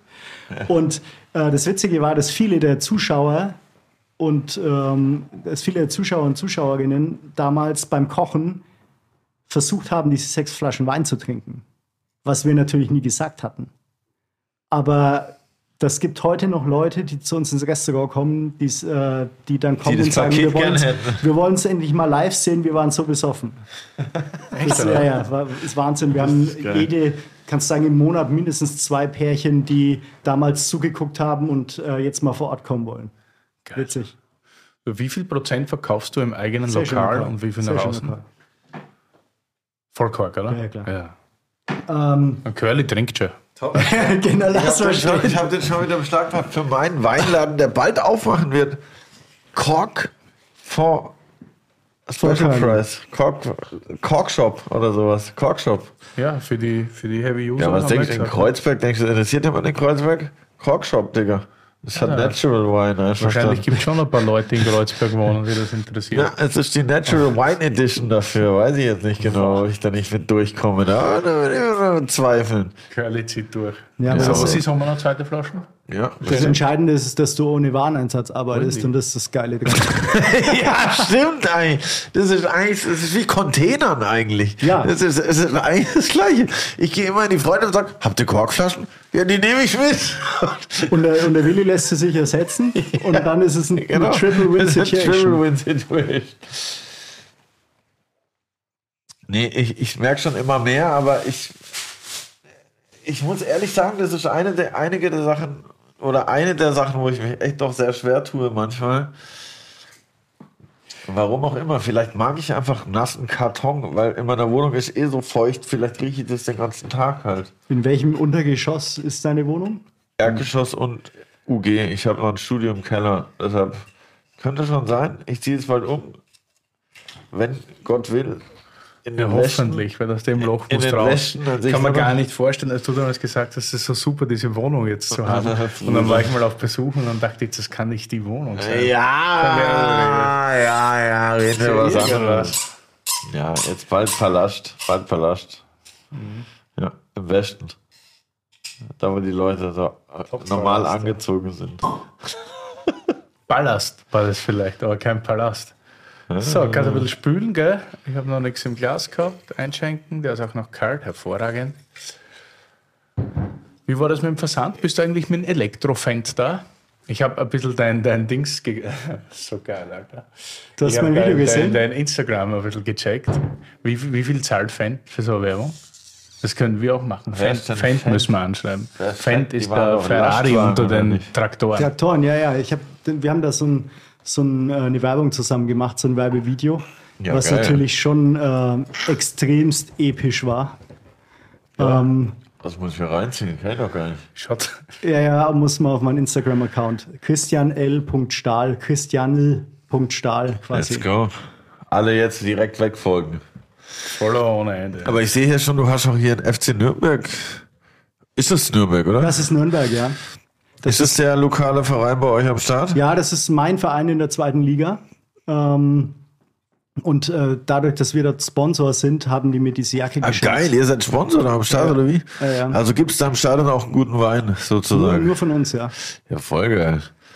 Und äh, meine Kombinationsgabe ist nicht so gut, aber ist das Taubertal Festival auch bei euch? Absolut, ja, ja. Zehn, zehn Kilometer weg. Geil, das ist aber schon auch ein krass. Ich war leider noch nie da, aber. Ich auch nicht. Ich- echt auch nicht? Nee, ja, ist zu, zu, zu nah zum Fahren, weißt du. ja, aber das, das ist, schon, eine, schon eine Ansage. So, ich habe immer Bilder gesehen und so. Das war schon immer so ein so Eis und Ding, wo ich gerne mal hingehen würde. Aber ich habe es noch nie geschafft. Aber Taubertal Festival. ja, das Problem ist, schon. äh, das Problem ist ähm, schon auch die Tatsache, dass ich von jeher eigentlich ein großer Fan davon bin, ähm, die Musik lauter und leiser zu machen und auch mal an und aus, wenn ich das will. Ja, verstehe. Und ähm, ja, es Beim ist Festival einfach- schwierig. Ja, ist beim Festival schwierig und ich bin einfach auch äh, jetzt nicht mehr in diesem Alter und der körperlichen Verfassung, dass ich zwangsweise auf einem Grasboden schlafen muss. Das, dem kann ich nur zustimmen. Und ich muss sagen, der schmeckt doch noch ein bisschen besser Als der letzte? als der Ich schmecke der besser als der Kork. Also leider Leute, alle, die in den Korkshop kommen, die besseren Weine gibt es dann doch noch in der Freundschaft, aber ihr könnt ja zum Vortrinken zu mir kommen, in den Korkshop. Boah, ist ziemlich geil. Ist schön offen. Ich wollte es nicht unerwähnt lassen. Ja, ich, äh, aber wieso- ein bisschen Standzeit, oder? Es hat schon so ein bisschen Ja, ja, ja. so einen Gerbstoff und Ja, und äh, wir, wir gehen da schon, weil ich diese, diese rotapfelige Aromatik, ähm, die die Franzosen immer so äh, par excellence rausarbeiten, die äh, finde ich eigentlich ganz geil. Und äh, das kombiniert dann mit einem schönen Hefelager. Ähm, es sind alles 300 Liter Tonneaus. so. Ja. Dich würde es freuen, die meisten sind von Stockinger. Und ähm, Da denke ich immer an den Kommissar Rex, Kommissar. Guter Mann. Also, genau. Hat er immer die Semmeln hat der Rex gefressen. Wurstheimer Käse. Yes.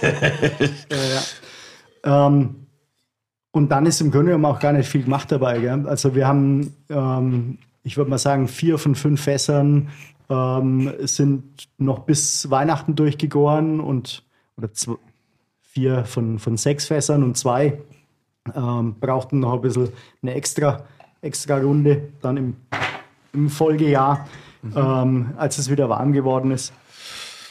Und so ähm, ist, ist dieser Wein entstanden. Finde ich mega. Also ist, muss ich sagen, bis jetzt mein Favorite.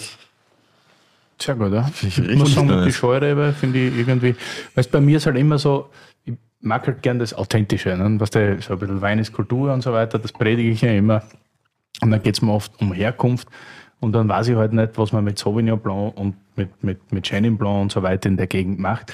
Aber aus dem Aspekt, dass du natürlich, dass du dich hier auch präsentierst als Spieler, einen, der immer langweilig, dem immer langweilig ist und als Koch, wenn man jetzt so sagt, man sitzt zu Hause, bestellt sich das Paket, hat sechs komplett verschiedene Ja. Eindrücke, die wirklich, und die, die Unterschiede sind ja hervorragend herausgearbeitet aus den Weinen, dann ist das vollkommen nachvollziehbar. Ich finde es halt geil, dass, dass man dieses Hasennest und den äh, Scheurebe so als traditional local Wein hat, aber so sagt, okay, ich sehe hier Potenzial für Chenin Blanc, let's try it. Und Ja.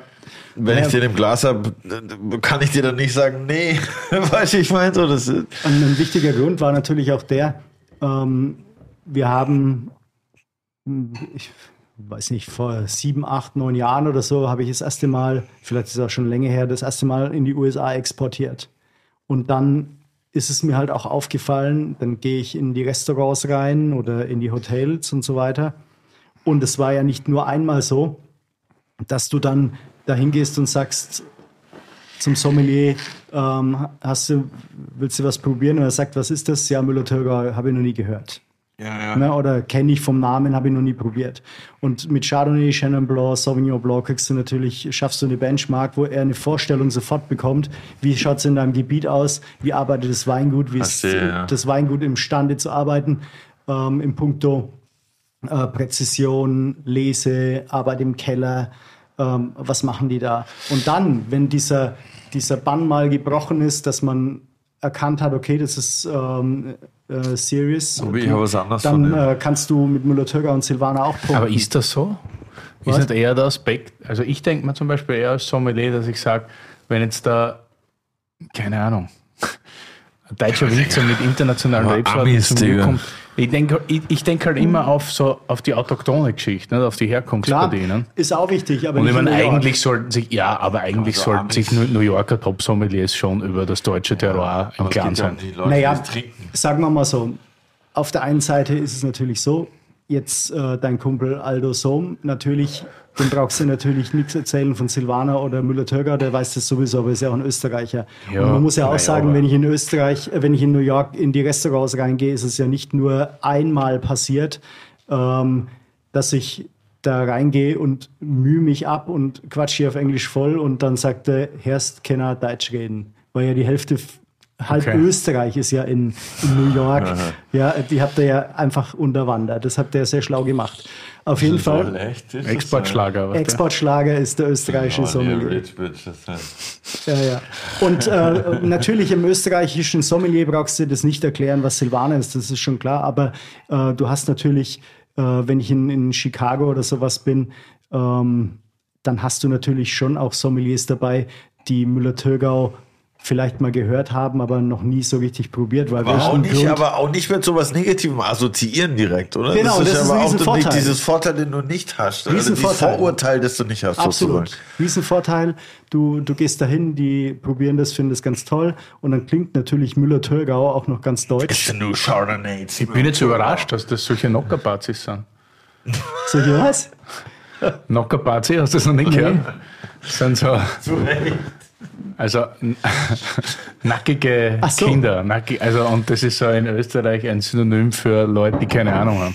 Nee, das meine ich nicht damit, sondern. Ja, ich ähm, schon, weil wenn ich immer denke, zum. Beispiel als international ausgebildeter Sommelier, solltest du schon eine Ahnung davon haben, wie Silvaner Ja. oder Müller-Thurgau schmeckt und was herkommt. schon. Hast Also das wäre jetzt mein mal- Anspruch. Ja, schon Hast klar, du mal aber einen Führerschein in den USA gemacht? Wenn irgendein ein, ein, ein Portugiese zu mir kommt mit einem Picard, dann habe ich auch eine Vorstellung, wie verschiedene Picard zum Beispiel schmecken. Ja, oder ja, Maria aber Gomez. Oder du musst natürlich ich auch sehen, ähm, wir reden ja jetzt auch von Sommeliers, die vielleicht nicht in der 1, 2 und 3 Sterne Gastronomie arbeiten, die Choice. nicht unbedingt jetzt international rumgekommen sind, sondern nur in Amerika. Ich verstehe schon, was du meinst. Du nimmst es halt so als Door-Opener Genau, für die anderen Geschichten. exakt. Aber wie war das denn für dich, als du zum ersten Mal so, also für mich als Rap-Lover ist das natürlich so krass. Ich bin jetzt auf dem amerikanischen Markt, so, oha, let's go, ich pop eine Flasche Kristall. Wie, wie war das denn so, als du so gemerkt hast, so, okay, ich bin jetzt wirklich auf anderen Märkten und im Speziellen in den USA vertreten? War das so eine, äh, so ein neues Level oder war das so, ah, okay, das läuft da oder war das schon so was, was du auch als Ziel hattest oder wie hat das dich so Das beeinflusst? War, ein- war ein großes Ziel,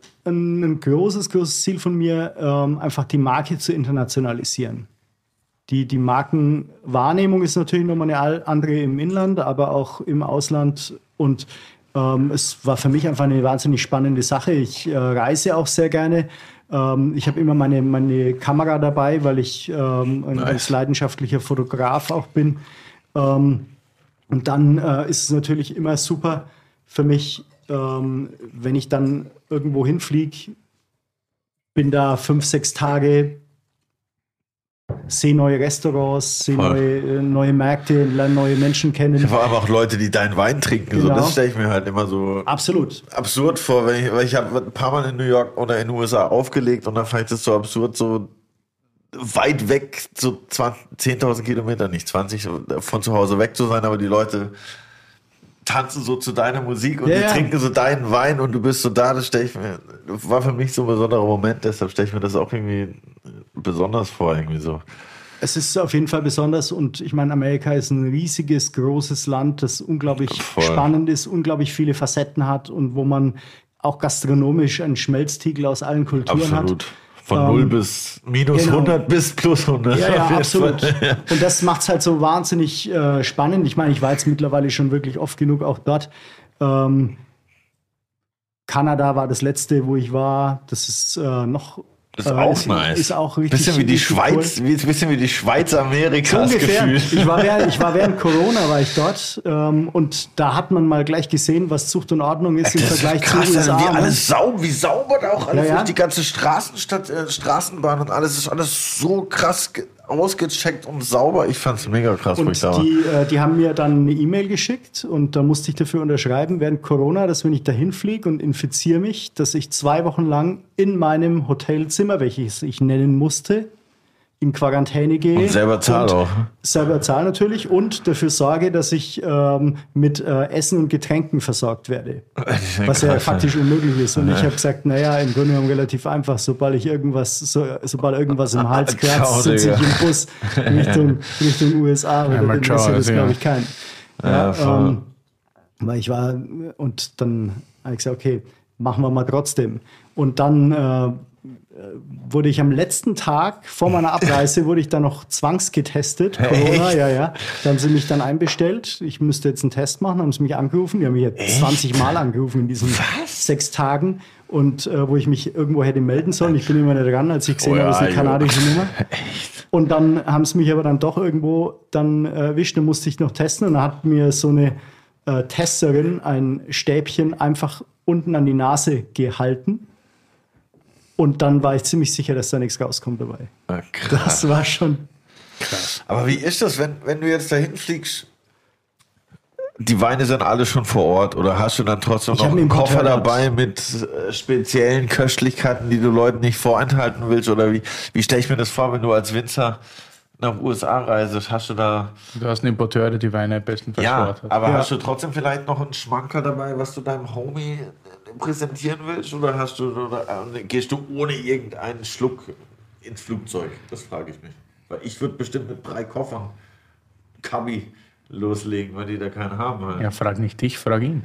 Aber naja, ich habe schon immer irgendwie Musterflaschen noch dabei, die er noch nicht im Portfolio hat. Einfach aus dem Grund, weil ich halt eh 50 Kilo nochmal Freigepäck mit einem zweiten Koffer on top habe. Und Ja, dann, dann ist ja easy, ja, ist es, sag ich, wenn es eh zahlt ist, dann machen Außer wir der. Koffer verschwindet. Das ist, Ist noch nie passiert. Echt? Noch nie passiert. Geil. Und ich habe es sogar geschafft, 18 Flaschen nach Kanada reinzubringen, wo mein, Alter. wo mein äh, Agent vor Ort nicht mal eine Flasche dann aufmachen wollte, weil er gesagt hat, dass kein Mensch schafft es, 18 Flaschen da reinzukriegen, weil die so restricted sind. Du musst ja dort in Kanada alles Ja, dokumentieren. Du kannst, musst sogar die Samples irgendwie anmelden. So in Amerika auch immer krass, oder? Der Ja, Alter da nimmt immer Shampooflaschen.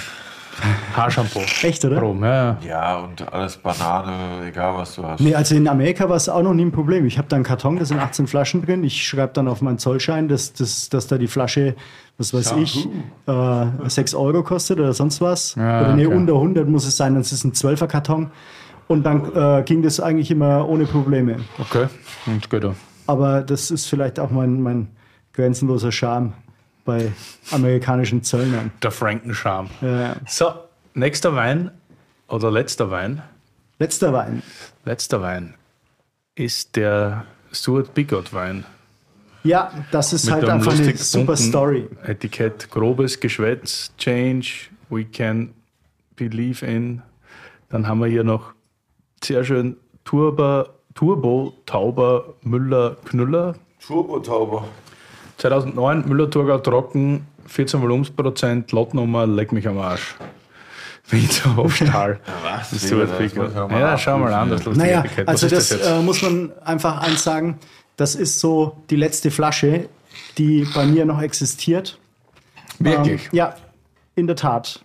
Oh, danke für die Spende. Gerne, gerne. Äh, es war einfach, ähm, ich habe gedacht, was soll ich mitbringen, was hier gut herpasst und was ihr noch nicht kennt.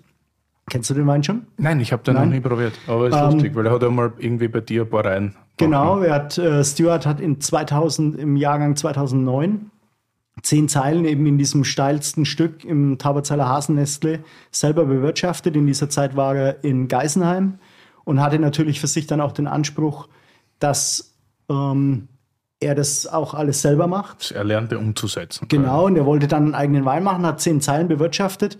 Und äh, das war ein, äh, wirklich ein, Jahrgang, der schon anspruchsvoll war, weil das dann auch so viel zu selektieren war.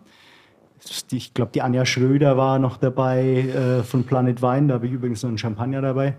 Ähm, die war damals im Leseteam und der Andreas Durst und äh, die ganze, die ganze Community. Ähm, und äh, die haben da gelesen. Und dann hat das Stuart das spontan vergoren mit einer, mit einer Spontanhefe vom Uli Luckert. Hat er sich einfach ähm, äh, Stütze Müller-Thürgau von ihm rausgelassen aus dem Fass, der schon gegoren hat Ah, okay. Ja. und hat es dann da drauf gemacht.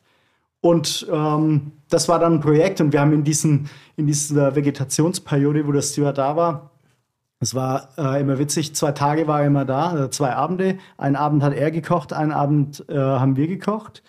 Und einen Abend hat er immer den Film ausgesucht und einen Abend haben wir immer den Film ausgesucht. Und ähm, da kam auch äh, irgendwann diese Idee ähm, oder diese Bezeichnung, dass er äh, mich damals den Tarantino des fränkischen Weinbaus genannt hat. Daher ka kam das, weil ich ihm äh, natürlich den einen oder anderen Tarantino damals ähm, habe mitgucken lassen. Und das war schon immer wild. Also ähm, wir hätten das nicht weitere Vegetationsperioden machen können, weil das war schon körperlich auch anstrengend. Ah, wurde, wurde, okay. Klar. Und der, der, der Stuart hat es aber damals wirklich beinhart durchgezogen. Der hat, ähm, wir sind einmal, ich meine, das war dann einfach 40 Zentimeter hoch Schnee. Und da, äh, der Andreas Durst war damals zum Fotografieren mit dabei. Und der ist dann mit seinem Zitrön einmal, hat versucht, diese Schneewehe durch zu, zu durchbrechen. Die letzten zwei Kilometer ist der Stuart dann gelaufen. und weil der, weil der Andreas halt stecken geblieben ist mit seinem Citroën ja. ähm, voll im Schnee. Und ähm, das war schon eine witzige Zeit. Klingt doch so, ja. Das steht ja auch Ist das, oft, alles ist das oft dokumentiert. problematisch, wenn man weiß, dass man mit einem Bewerter heutzutage so gut befreundet ist, dass man dann immer mehr Punkte kriegt? Oder ist das. Ähm, sagen wir mal so, diese Freundschaft ist erst äh, später entstanden. Damals ähm, war das eher so, äh, dass man sich da erst kennengelernt hat. Wir kennen uns noch nicht so ewig, wir kennen uns seit 2002 und hatten dann immer so einen Kontakt, wie es halt auch zu anderen Winzern hat.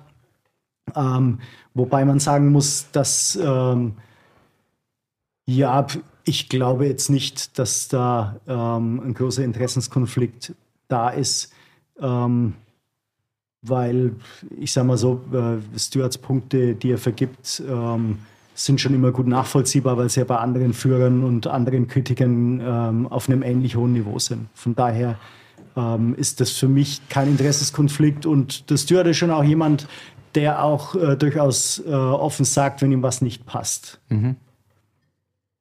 Aber findet ihr, also ich finde es irgendwie funny, so wenn ich jetzt so die ganzen Etiketten hier anschaue, die sonst im Lauf hier sind, sind ja sehr minimalistisch, entspannt mäßig, sag ich mal. Und das hier ist so das komplette Gegenteil. Das hat aber auch ne? Stewart gemacht. Ich weiß, ich Mit, weiß. seinen, mit seiner Agentur damals. Ich weiß, aber so generell, wie sehr legt ihr denn so Wert auf oder wie sehr ist für euch ein Etikett wichtig bei einem Wein? Könnt ihr jetzt zum Beispiel auch dieser, dieses Etikett hier so ein super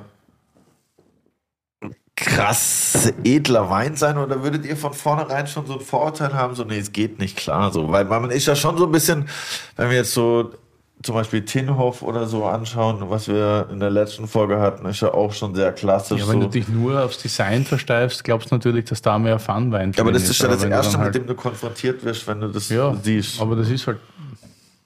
Aber ist schon noch so, dass das schon eher so nach, nach diesem klassischen geht. So jetzt als Anfänger weißt du das ja nicht. Wenn du zum ersten Mal jetzt teuren Wein kaufst, könnte ja auch das der mega teure Wein sein. Wenn Mhm. du mal NFTs gekauft hast, würdest du wahrscheinlich denken, das ist der teure Wein. Wahrscheinlich, ja.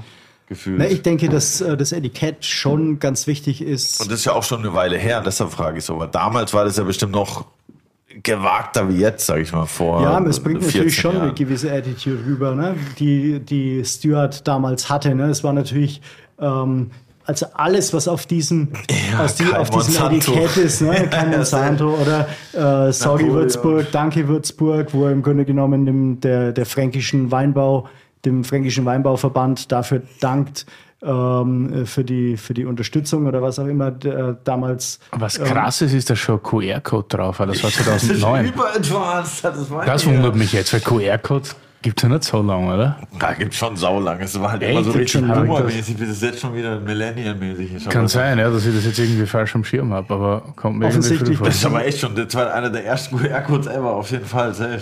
Also, glaube auch, dass so das lange gibt es noch nicht, ja.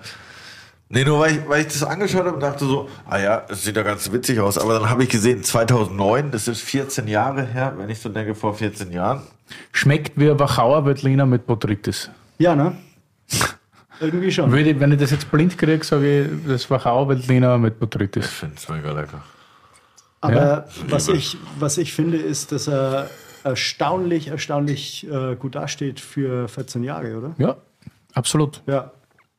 Also das Und ist frisch, das hat eine Würze. Super Wenn du sagst, Für mich könnte es halt ein ähm, bisschen mehr Säure haben, nicht? aber Botrytis hat das schon, oder? er hat schon einen Anteil dabei gehabt. Aber ähm, ich würde sagen, nicht mehr als 2%. Okay. Aber also vielleicht ist das auch das Reife, weißt du, wenn du trinkst, reife Müller-Thurgau. Na, ähm, Aber das hat du schon hast so- recht, er hat zwei Partien gehabt, glaube ich. Er hatte zwei Es hat Partien, schon so ein bisschen eine war, Honig und so, nicht, dass Ja. mir jetzt großartig stören wird. Ich sage Ja, ja. nur, ich habe da eindeutig Botrytis. Ne? Ja, also die eine Partie war, glaube ich, ähm, nur Botrytis oder viel Botrytis Ja. und die andere war ganz clean und dann hat er rückverschnitten. So Aber es ist lustig, dass das Ja. immer noch so da steht. Ja? Also das Ja, ja. ist, Boah, ich finde das super stabil. Und ähm, was ich halt auch damit zeigen wollte, ist, wir haben natürlich da schon auch mit dieser Rebsorte Müller-Thurgau in Tauberzell ein Entwicklungspotenzial. Weil normalerweise kannst du ja eigentlich keinen Müller-Thurgau probieren oder wenige Müller-Thurgau auf der Welt probieren, die mal älter sein dürfen als drei Jahre. stimmt, ja. Und das ist natürlich irgendwo auch ein Statement. Cool. Lässig, dass ich das probieren darf, danke. Weil ich viel davon gehört natürlich, was du war natürlich auch immer treuer Stammgast in der Cordoba und ist auch oft in der Freundschaft, beziehungsweise wenn er in Berlin ist. Und deshalb ist es lustig, weil ich von dem oft gelesen habe und oft gehört habe von dem Projekt, aber das noch nie probiert habe. Mega nice, dass wir heute Coole Geschichte. so viel da erfahren durften. Ja, Und jetzt haben wir gerade so einen perfekten Sonnenuntergang hinter uns. Deshalb wollte ich dich fragen, hast du denn einen Song dabei für unsere Terroir Adiletten Spotify Playlist? Wo das Licht so schön auf dich scheint gerade. Ähm, ja, ich habe natürlich äh, lange überlegt und ähm, was kann man nehmen. Und natürlich bin ich immer irgendwie schon ganz schwer bei Metallica äh, äh, verhaftet gewesen, aber ähm, es war dann schon irgendwie auch wichtig als Statement äh, Rage Against the Machine Yeah! und zwar ähm, Bomb Track. Geil! Ey, eigentlich wollten Willi und ich vor einem Jahr. obwohl du ja gar nicht 100% Hand liest. Das stimmt natürlich. Das, äh, das stimmt natürlich. Da hast du mich natürlich jetzt erwischt. Aber es sind 85 Prozent. Wir Okay. loggen auf jeden Fall ein. Rage Against the Machine. Bomb Track in unserer Terroir und Adiletten Spotify Playlist. Eigentlich wollten Willi und ich nach Wien zum Rage Against the Song. Machine Konzert. Da hat er sich das Bein gebrochen. Deshalb sage ich immer noch, lass einfach ohne das Konzert dahin gehen in die Steirer Eck und ich breche mir das Bein. Ist doch auch entspannt Aber eigentlich. Willi, wie kann man so ein stattliches Bein brechen? Nee, nicht er, der Typ, der, der Ach so, der, der- hat sich das so. Gebrochen. Ich dachte, du. Da musst du die Tour abbrechen, ne? Nee. sagt der Raucher. Aber Aber wenn man sich die das ersten paar. Konzerte anschaut, muss ich ehrlich gesagt sagen, war fast gut, dass, dass wir das gecancelt haben. Ja, das stimmt, aber wir canceln es jetzt nicht mehr. Ich gehe hin und du auch und wir brechen uns beides Bein, aber war dafür ein schöner Abend im Starrer Eck. Ist doch entspannt. So blau wie du schon wieder bist, kann dir gar nichts passieren, wenn du hinfällst. Ja, Digga, ich habe schon sechs Ibuprofen heute genommen, weil ich so Zahnschmerzen hatte. Das ist heute die Enthüllung des Abends. Echt jetzt, oder was? ja. Aber die neuen, ich kann euch empfehlen. Aber ich habe da, was der Paracetamol nie mit Alkohol, Ibuprofen wird schon gehen. Also Genau. das geht. Aber das ist die Kombi. Es ist nicht Ibuprofen oder Paracetamol, sondern Sinophen. Das ist die Kombi. Ibuprofen und Paracetamol. Paracetamol ist ganz schlecht mit Alkohol, mein Nee, Freund. das wirkt beides besser, halt schneller. dann. Ja, ich glaube, die Leber freut eher nicht so. Ich glaube, ja. ja. Naja. Aber gut, wir können ja nicht immer Rücksicht auf den Körper nehmen. Das stimmt, absolut. Du musst gestresst werden, um zu wachsen. Ja, das stimmt. So schaut's aus. Aber hast du denn noch eine oder zwei Fragen dabei für den äh, Wilinski und mich? Ja, äh, ich habe in der Tat äh, noch eine Frage an den Wilinski. Wann darf man die Paletten schicken? ähm, was mich interessieren würde, äh, ist, was äh, wärst du geworden, wenn du kein Sommelier geworden wärst? Metzger. Echt? Ja. Kommt es so schnell? Ja, ich wollte, war eigentlich, das hat mich immer interessiert. Ich war, also in Österreich sagt man Fleischhocker. Das hätte mich interessiert, ja. Weil ich immer so war, so Viecher im Ganzen zu verarbeiten und immer Respekt so vor Viechern gehabt habe. Und mein Papa hat tatsächlich auch eine Le- eine Metzgerlehre gemacht und ist dann Wirt geworden und mir hat das auch irgendwie, aber unabhängig davon, wer Metzger, es war dann auch irgendwie so Sport, aber das war dann immer irgendwie unrealistisch, aber Metzger hätte mir gefallen, so als Handwerksberuf, ja. Aber dann bleibst du ja im Grunde genommen schon im, im Thema Gastronomie. Auch. Ja, wahrscheinlich, ja. Weißt du, dann wäre ich halt wahrscheinlich über Metzger dann Koch geworden und dann hätte ich zum Saufen angefangen und wäre zum dann wärst du ja Wein auch gekommen. Sommelier. Genauso, ja. Ist ja was der. Ein schlechter Könner ist immer noch ein verdammt guter Koch, nicht? so schaut's aus. ähm, und äh, bei, bei Curly, ähm, wenn es keine Rap-Musik gäbe, Ja.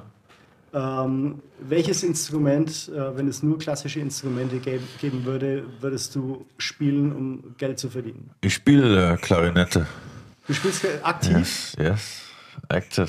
Daheim, ich spiele Samples ein Klarinette und mach die dann zu Rapmusik. Aber ja doch. äh, Ist das Klarinette-? Ja klar, Digga. Du hab spielst daheim Musik- Ich Klarinetten? habe Blockflöte, Altflöte, Ja, also, darüber haben wir schon geredet, aber nicht, dass du das jetzt aktiv spielst. So. Ja, das merkst du ja nicht. Ich benutze die halt so on a slightly mysterious way. Aber jetzt so daheim so Ich frage morgen deine Freundin. Ich kannst mach du daheim so ein- nicht so aus, die Klarinette spielen. Dann Das heißt, das. das heißt, Dann du- so, Willi ist noch nie zu dir nach Hause gekommen und du hast gesagt, setz dich da mal kurz hin, ich muss noch fertig Kla Nee, Willi ist, üben. das Problem ist, Da hat er die das, andere, da hat er die Bon geholt, oder? das Problem ist, Gezogen. das Problem an der Sache ist, Willi ist noch nie zu mir nach Hause gekommen. Sicher war ich mal Einmal. Ja. Dann haben wir es aufnehmen müssen.